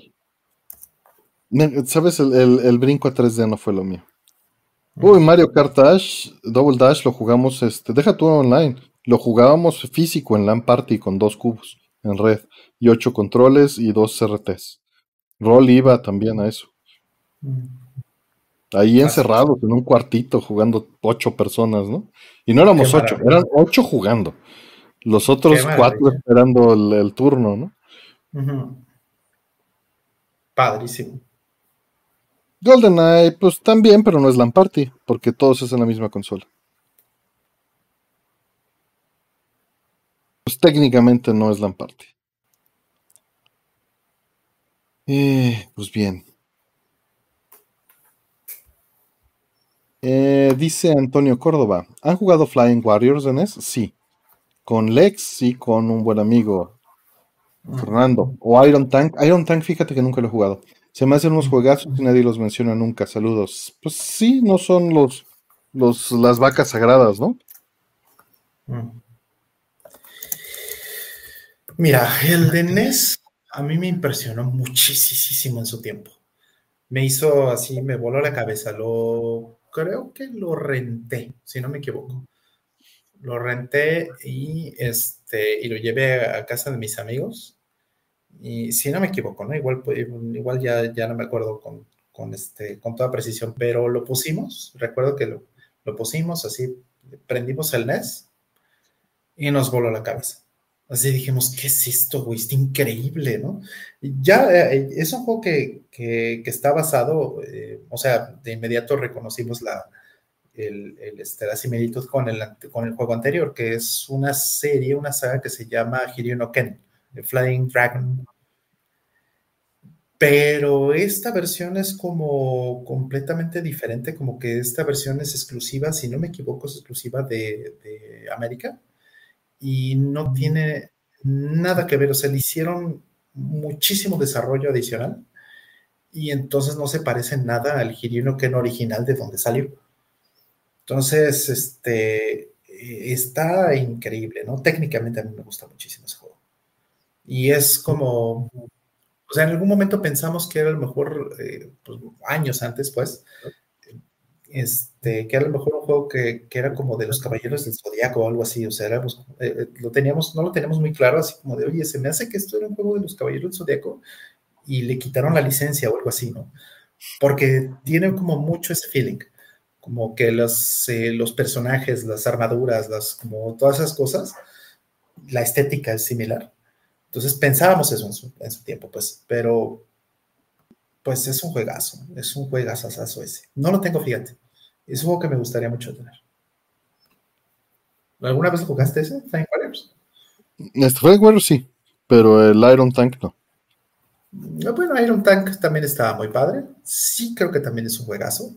Estoy totalmente de acuerdo que son juegos como que muy poco este, mencionados, ¿no? Porque pues, pues no, no están como en, este, en el discurso de, la gente cuando, hablan normalmente de que, ay, qué buenos juegos en NES. No, y es que Iron Tank en particular pues requiere, a lo mejor te, pide más como, como usuario, antes de que realmente descubras que lo, bueno que es. Como que te pide mucho. ¿No? Así de, entrada, igual y no, la gente no, no lo puede apreciar inmediatamente. Flying Warrior, sí. Así lo ves y en cinco minutos dices, no manches, qué maravilla. De hecho, ¿cuánto costará un Flying Warriors? A ver. Vamos a ver. Va a estar bien baratos, quién sabe quién. No creo que la gente lo pele. Pues quién sabe, es NES. Ah, está bien barato. Bueno, no, no, ya está un poquito carito. Ya lo ¿En cuánto anda? como en este 100, 150 dólares. ¿Completo o completo? No, completo. Sí, aquí lo tengo, Flying Warriors NES 1991. Culture Brain me lo trajo Lex, sí, tal como recordaba, aquí lo tengo registrado. Sí, lo tengo sueltito. Sueltito vale 24 dólares.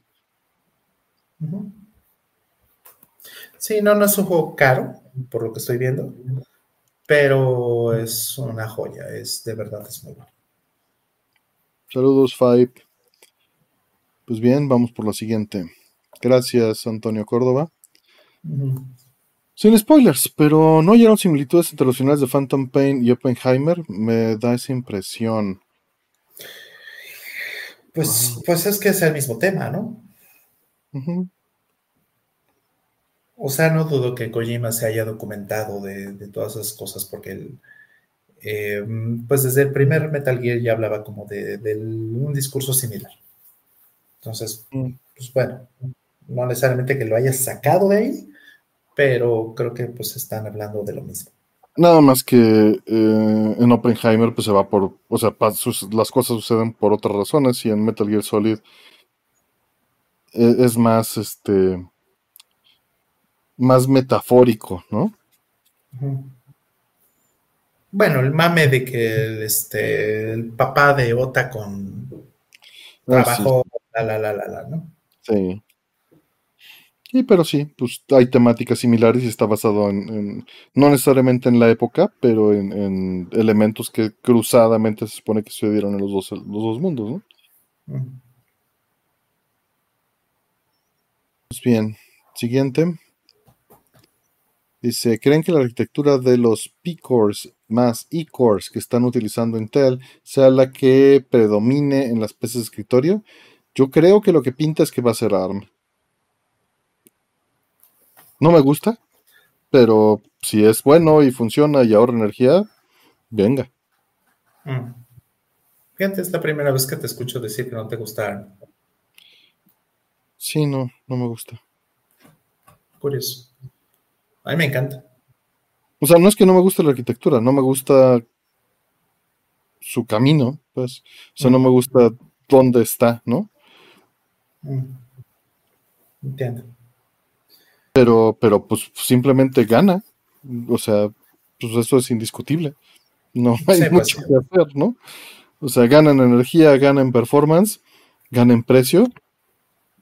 Pues se tiene que comer todo, sí. Por supuesto, o sea, tampoco me gustó cambiar de, de 68 mil a otra cosa, pero eso no significa más que no me gusta el cambio. Esa es la realidad, ¿no? Ya veo. No, no es, este, no es que no me guste la, arquitectura, es, pues no, no me gusta el cambio. Pero pues si pierden, pierden y ya. De ARM, ¿sabes, ¿sabes por qué le tengo cariño a ARM y va a ser algo completamente estúpido? O sea, la parte de ARM que, que, me gusta. Mm que es el CPU de Osman. No, bueno.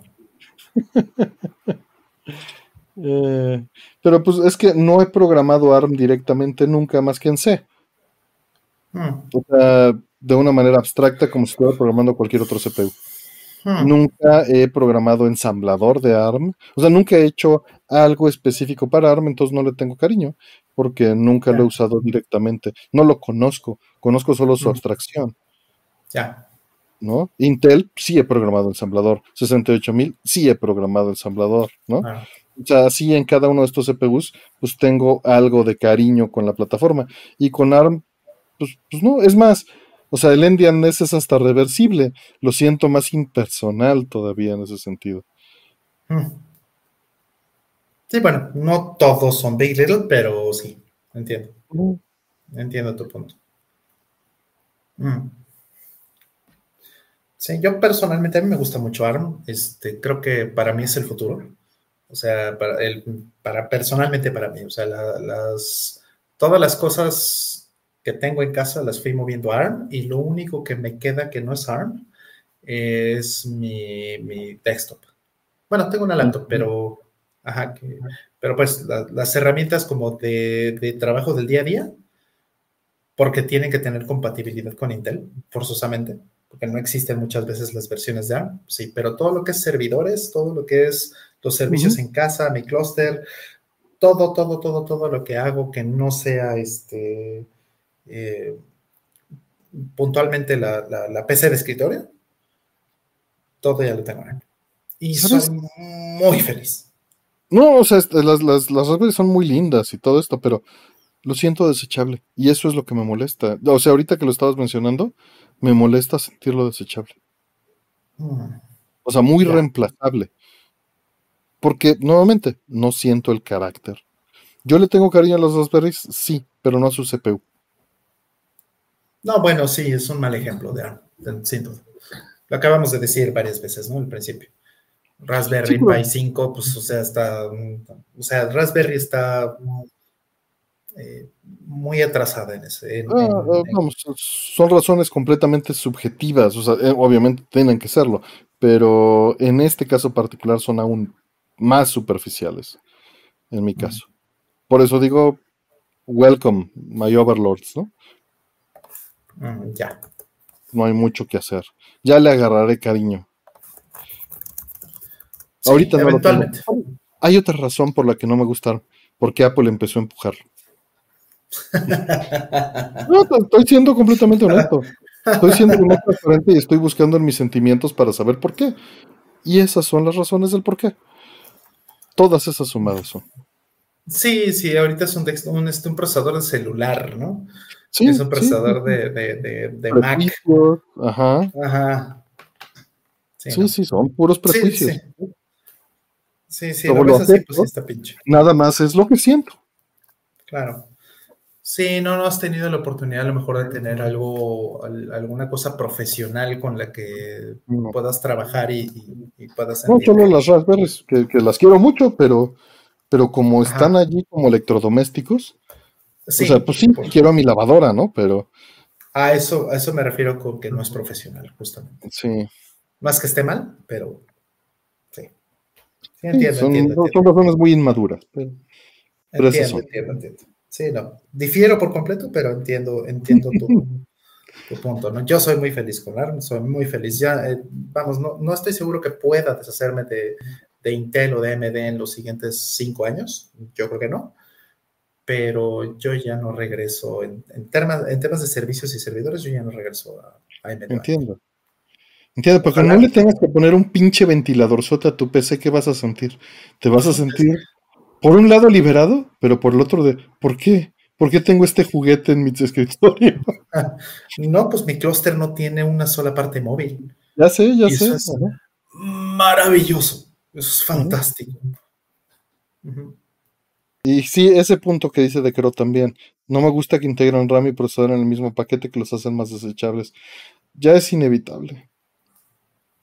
Pero sí, también me molesta también me molesta y son nuevamente razones de viejito, inmaduras, sentimentales, están mal, lo acepto y acepto el ARM que va a venir a dominar. Punto.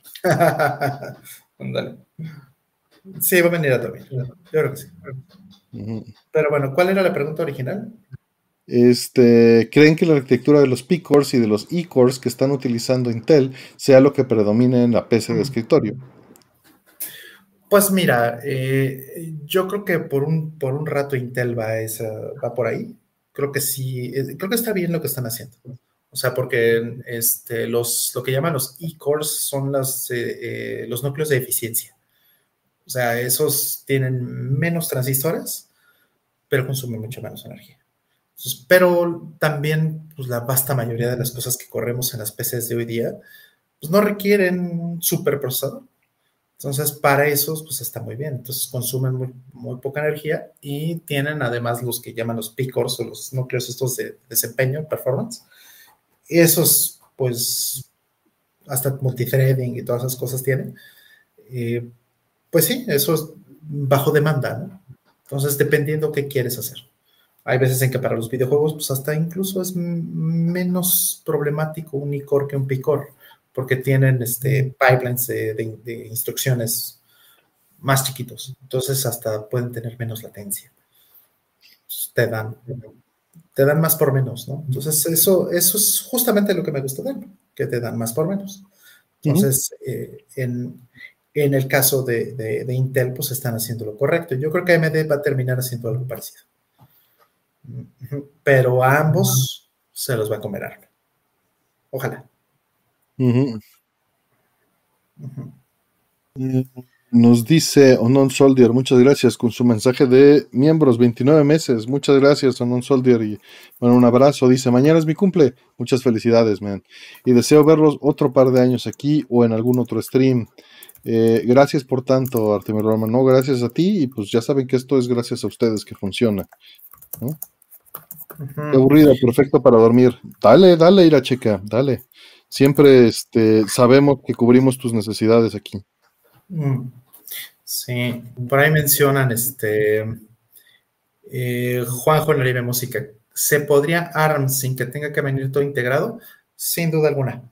Lo que son las estaciones de trabajo y lo que son servidores ARM, o sea, de verdad, que por ejemplo con los procesadores estos que se llaman Ampere, esos no tienen nada integrado. O sea, es el, la pura galleta, el puro CPU, y, este, y tú le tienes que poner, si quieres, una tarjeta de video aparte, si quieres una NIC aparte, si quieres, o sea, no tiene nada integrado. Es un CPU, un procesador tradicional en ese sentido.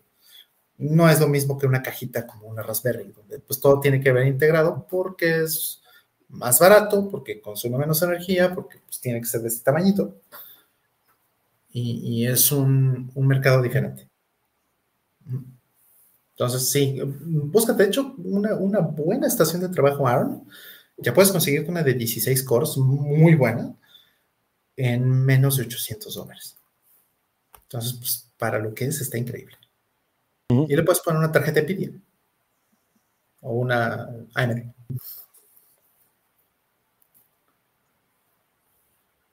¿Habrá unboxing de Psychonauts 2 de rol? Eh, de una vez, si quieren. ¿Por qué no? Pues de una vez.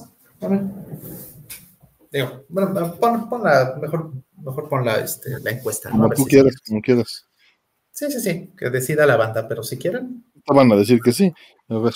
Está quietarcito. A ver, desencaja.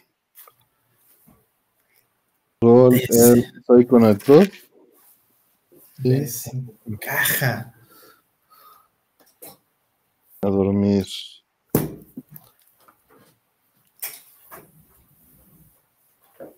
Mm, qué salvaje, dice. ¿A poco sí? Se puso bien psycho el rol, dice. Desencaje. Que abra, que abra. La primera vez que trabajé con ARM fue con unos servidores Cavium de más de 60 núcleos y no sabes la felicidad que me da ver dos programas corriendo en múltiples cores como mantequilla. Qué padre, Emil. Dormir para mortales, dice la planeta. 83% dice que sí, Rol. No, pues creo que ya es muy claro. Vamos a, ver aquí. Vamos a ver. Vamos a quitarle un poquito la cubierta.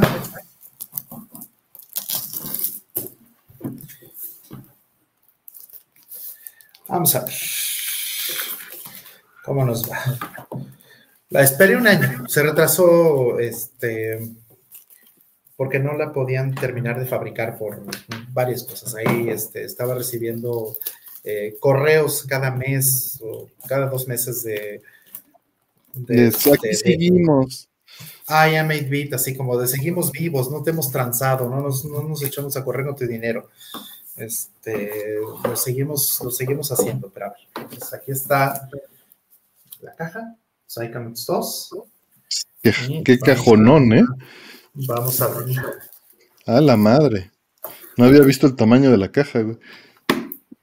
Órale, no lo tires tampoco. No, no le he tirado nada. Aquí está, aquí está. Entonces, a ver qué trae. Vamos a ver.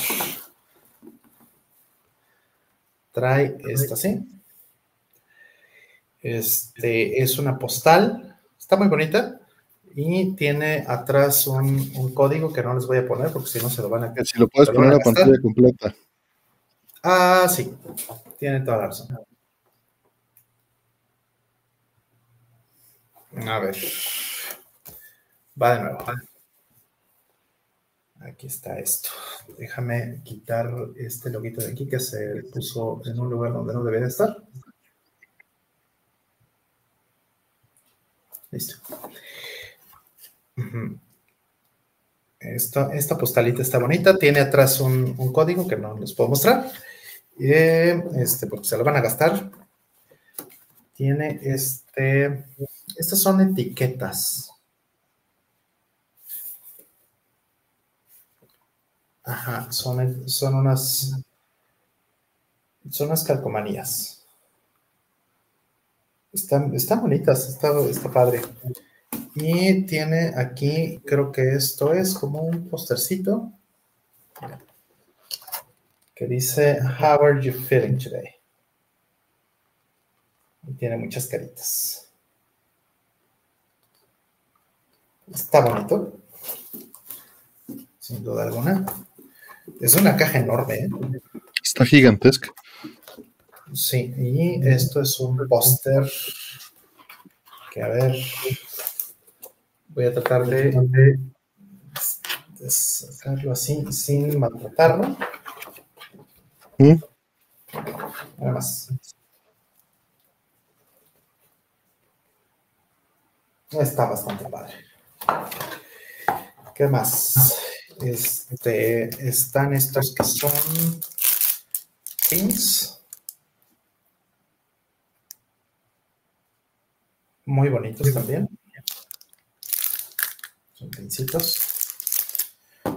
Otro código, que esto es para qué? Ah, es soundtrack. Esto es un código para el soundtrack, que tampoco les puedo mostrar el código, porque me lo van a bajar y me van a dejar sin soundtrack. bueno, tampoco es que me importe mucho, porque es, es digital. Y este. Y ya. O sea, la caja después de eso viene vacía. Entonces es un cajón para, para, para cosas que no, no, no, lo justifican realmente.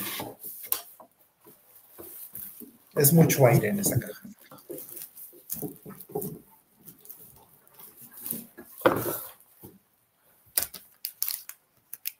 ¿Qué opinas, Artemio? Está muy loco. Sí. No esperaba una caja de ese tamaño, decididamente. Está muy loco. ¿Y el juego? El juego se cayó ahí al escritorio. No, no, no, el juego, el juego venía por fuera, venía aparte. Pues está bien a veces. Pero sí está muy loca la caja, güey. Sí, sí, está muy grande. Entonces, a ver, el juego. Pero qué chido, qué chido que lo hayan hecho. El juego está aquí, aquí lo tengo el juego está acá, aquí venía. Y aquí está, de hecho, el 1.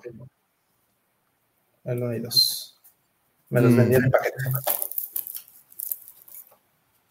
¿Dice el juego qué? Plásticos. Exacto, plásticos. ¿El juego qué? Es ok. Ahí está. Pues ya, guardemos la cajita en su lugar. Igual le metemos un gato. Ahí se va. Exacto. Y listo. Y entonces. Muy bien, pues eso es. Muchas a ver, seguimos. Para ya irnos a dormir ahora sí. Eh, Dice, ¿qué lugar recomiendan para comer cerca de Arcade Gallery?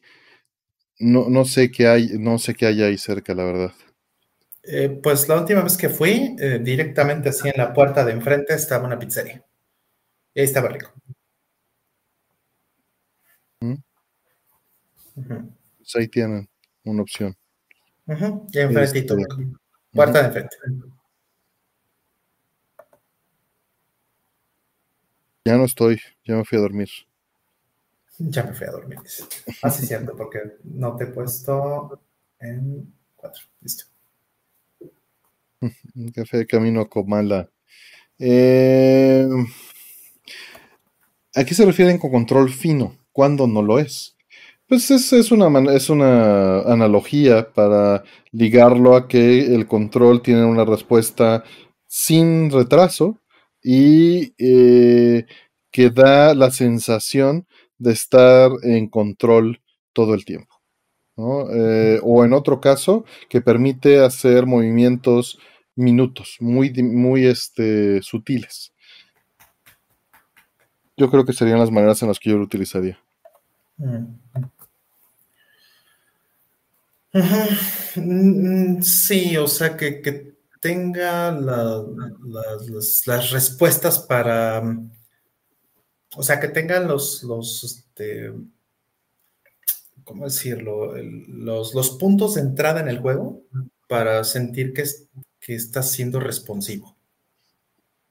O sea, ejemplo, en Street Fighter, ¿no? En Street Fighter, por ejemplo, tienes este, pues todas las animaciones y, muchas de las cosas que pasan en el juego tienen un, retraso, ¿no?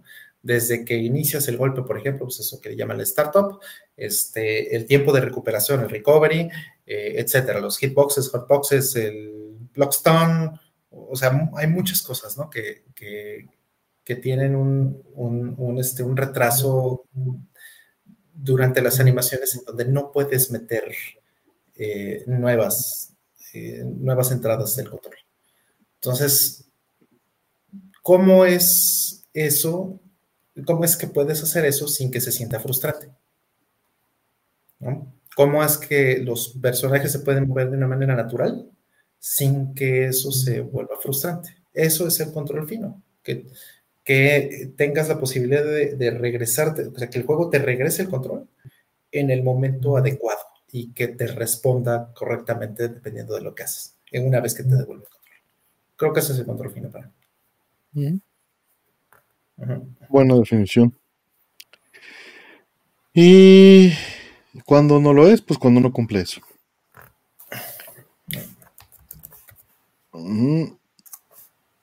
Eh, ¿Les divertía Chespirito, el chavo y eso? Muy bebé. En la peluquería de muy niño, pues lo veías, ¿no? Cuando no había otra cosa, pero por lección, no.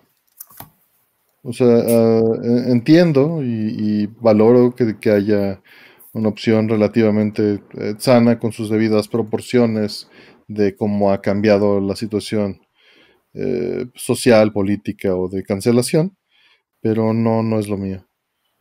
Mm. Mm, sí, tampoco, tampoco es necesariamente lo mío. Pues bueno, ya terminamos. Muchísimas gracias. Llegó tarde el stream, Gordiol. No, ya llegaste a despedirte, eso no es tarde. Saludos, este Gordiol. Buenas noches, como dijeron hace rato. Pues listo, Rol, ¿cómo ves? ¿Cómo te sientes? Eh, pues ya vámonos, ya vámonos, porque ahora sí ya me estoy empezando a calaverear. Y aquí también, mira, ya se están calavereando desde hace rato. Estas chiquillas ya dicen, ya, ya, ya, ya. Ya llévame a dormir. Ya llévame a mi camita. Dante Contreras, Hola Planeta Retomón, DOX, Anónimo 92 que nos hizo el logo, De Crow, Ángel Marín, eh, Neko Milchek, ya se fue a dormir, José Madera y a todos los que apoyaron como siempre, hicieron preguntas hoy. Es esto gracias a ustedes que funciona. Non Soldier, feliz cumpleaños. Antonio Córdoba, Deus Ex, Screen, Rulon Kowalski, Albert Hicks, muchísimas gracias. Espero te encuentres muy bien. Pablo Mercado, Sommer, también mil, mil, mil gracias este, por la pregunta que fue interesante. Eh, Manuel Sandoval, eh, DI Abstracts, y Joel Feria, El Honcho, Alex Loga, eh, Octavio Valdés. Muchas gracias a todos. Eh, donde Contreras, Gabriela Márquez, saludos y gracias por estar por acá. en TSC Monkey, Pablo Efu, Adrián, Uosaki, Alejandro, DeWex, Zeroan, descansen, que estén muy bien, buenas noches. Raúl Flores, que todo salga muy bien, cuídate. Fernando Hernández, Five the Eight, mil gracias. Pues bueno, cuídense. Mil gracias, Rol, por estar en la producción y por llevar esto, por cargarnos en el programa. Cargarnos. Cargarnos. Eh, saludos a Aldo, si nos sigue escuchando, ya duérmete. Buenas noches y pues cuídense mucho. Muy bien, pues muchas gracias a todos. Este, ya, listos, vámonos. Vámonos. Cuídense, jueguen, adiós. Bye. Descansen. Bye. Bye.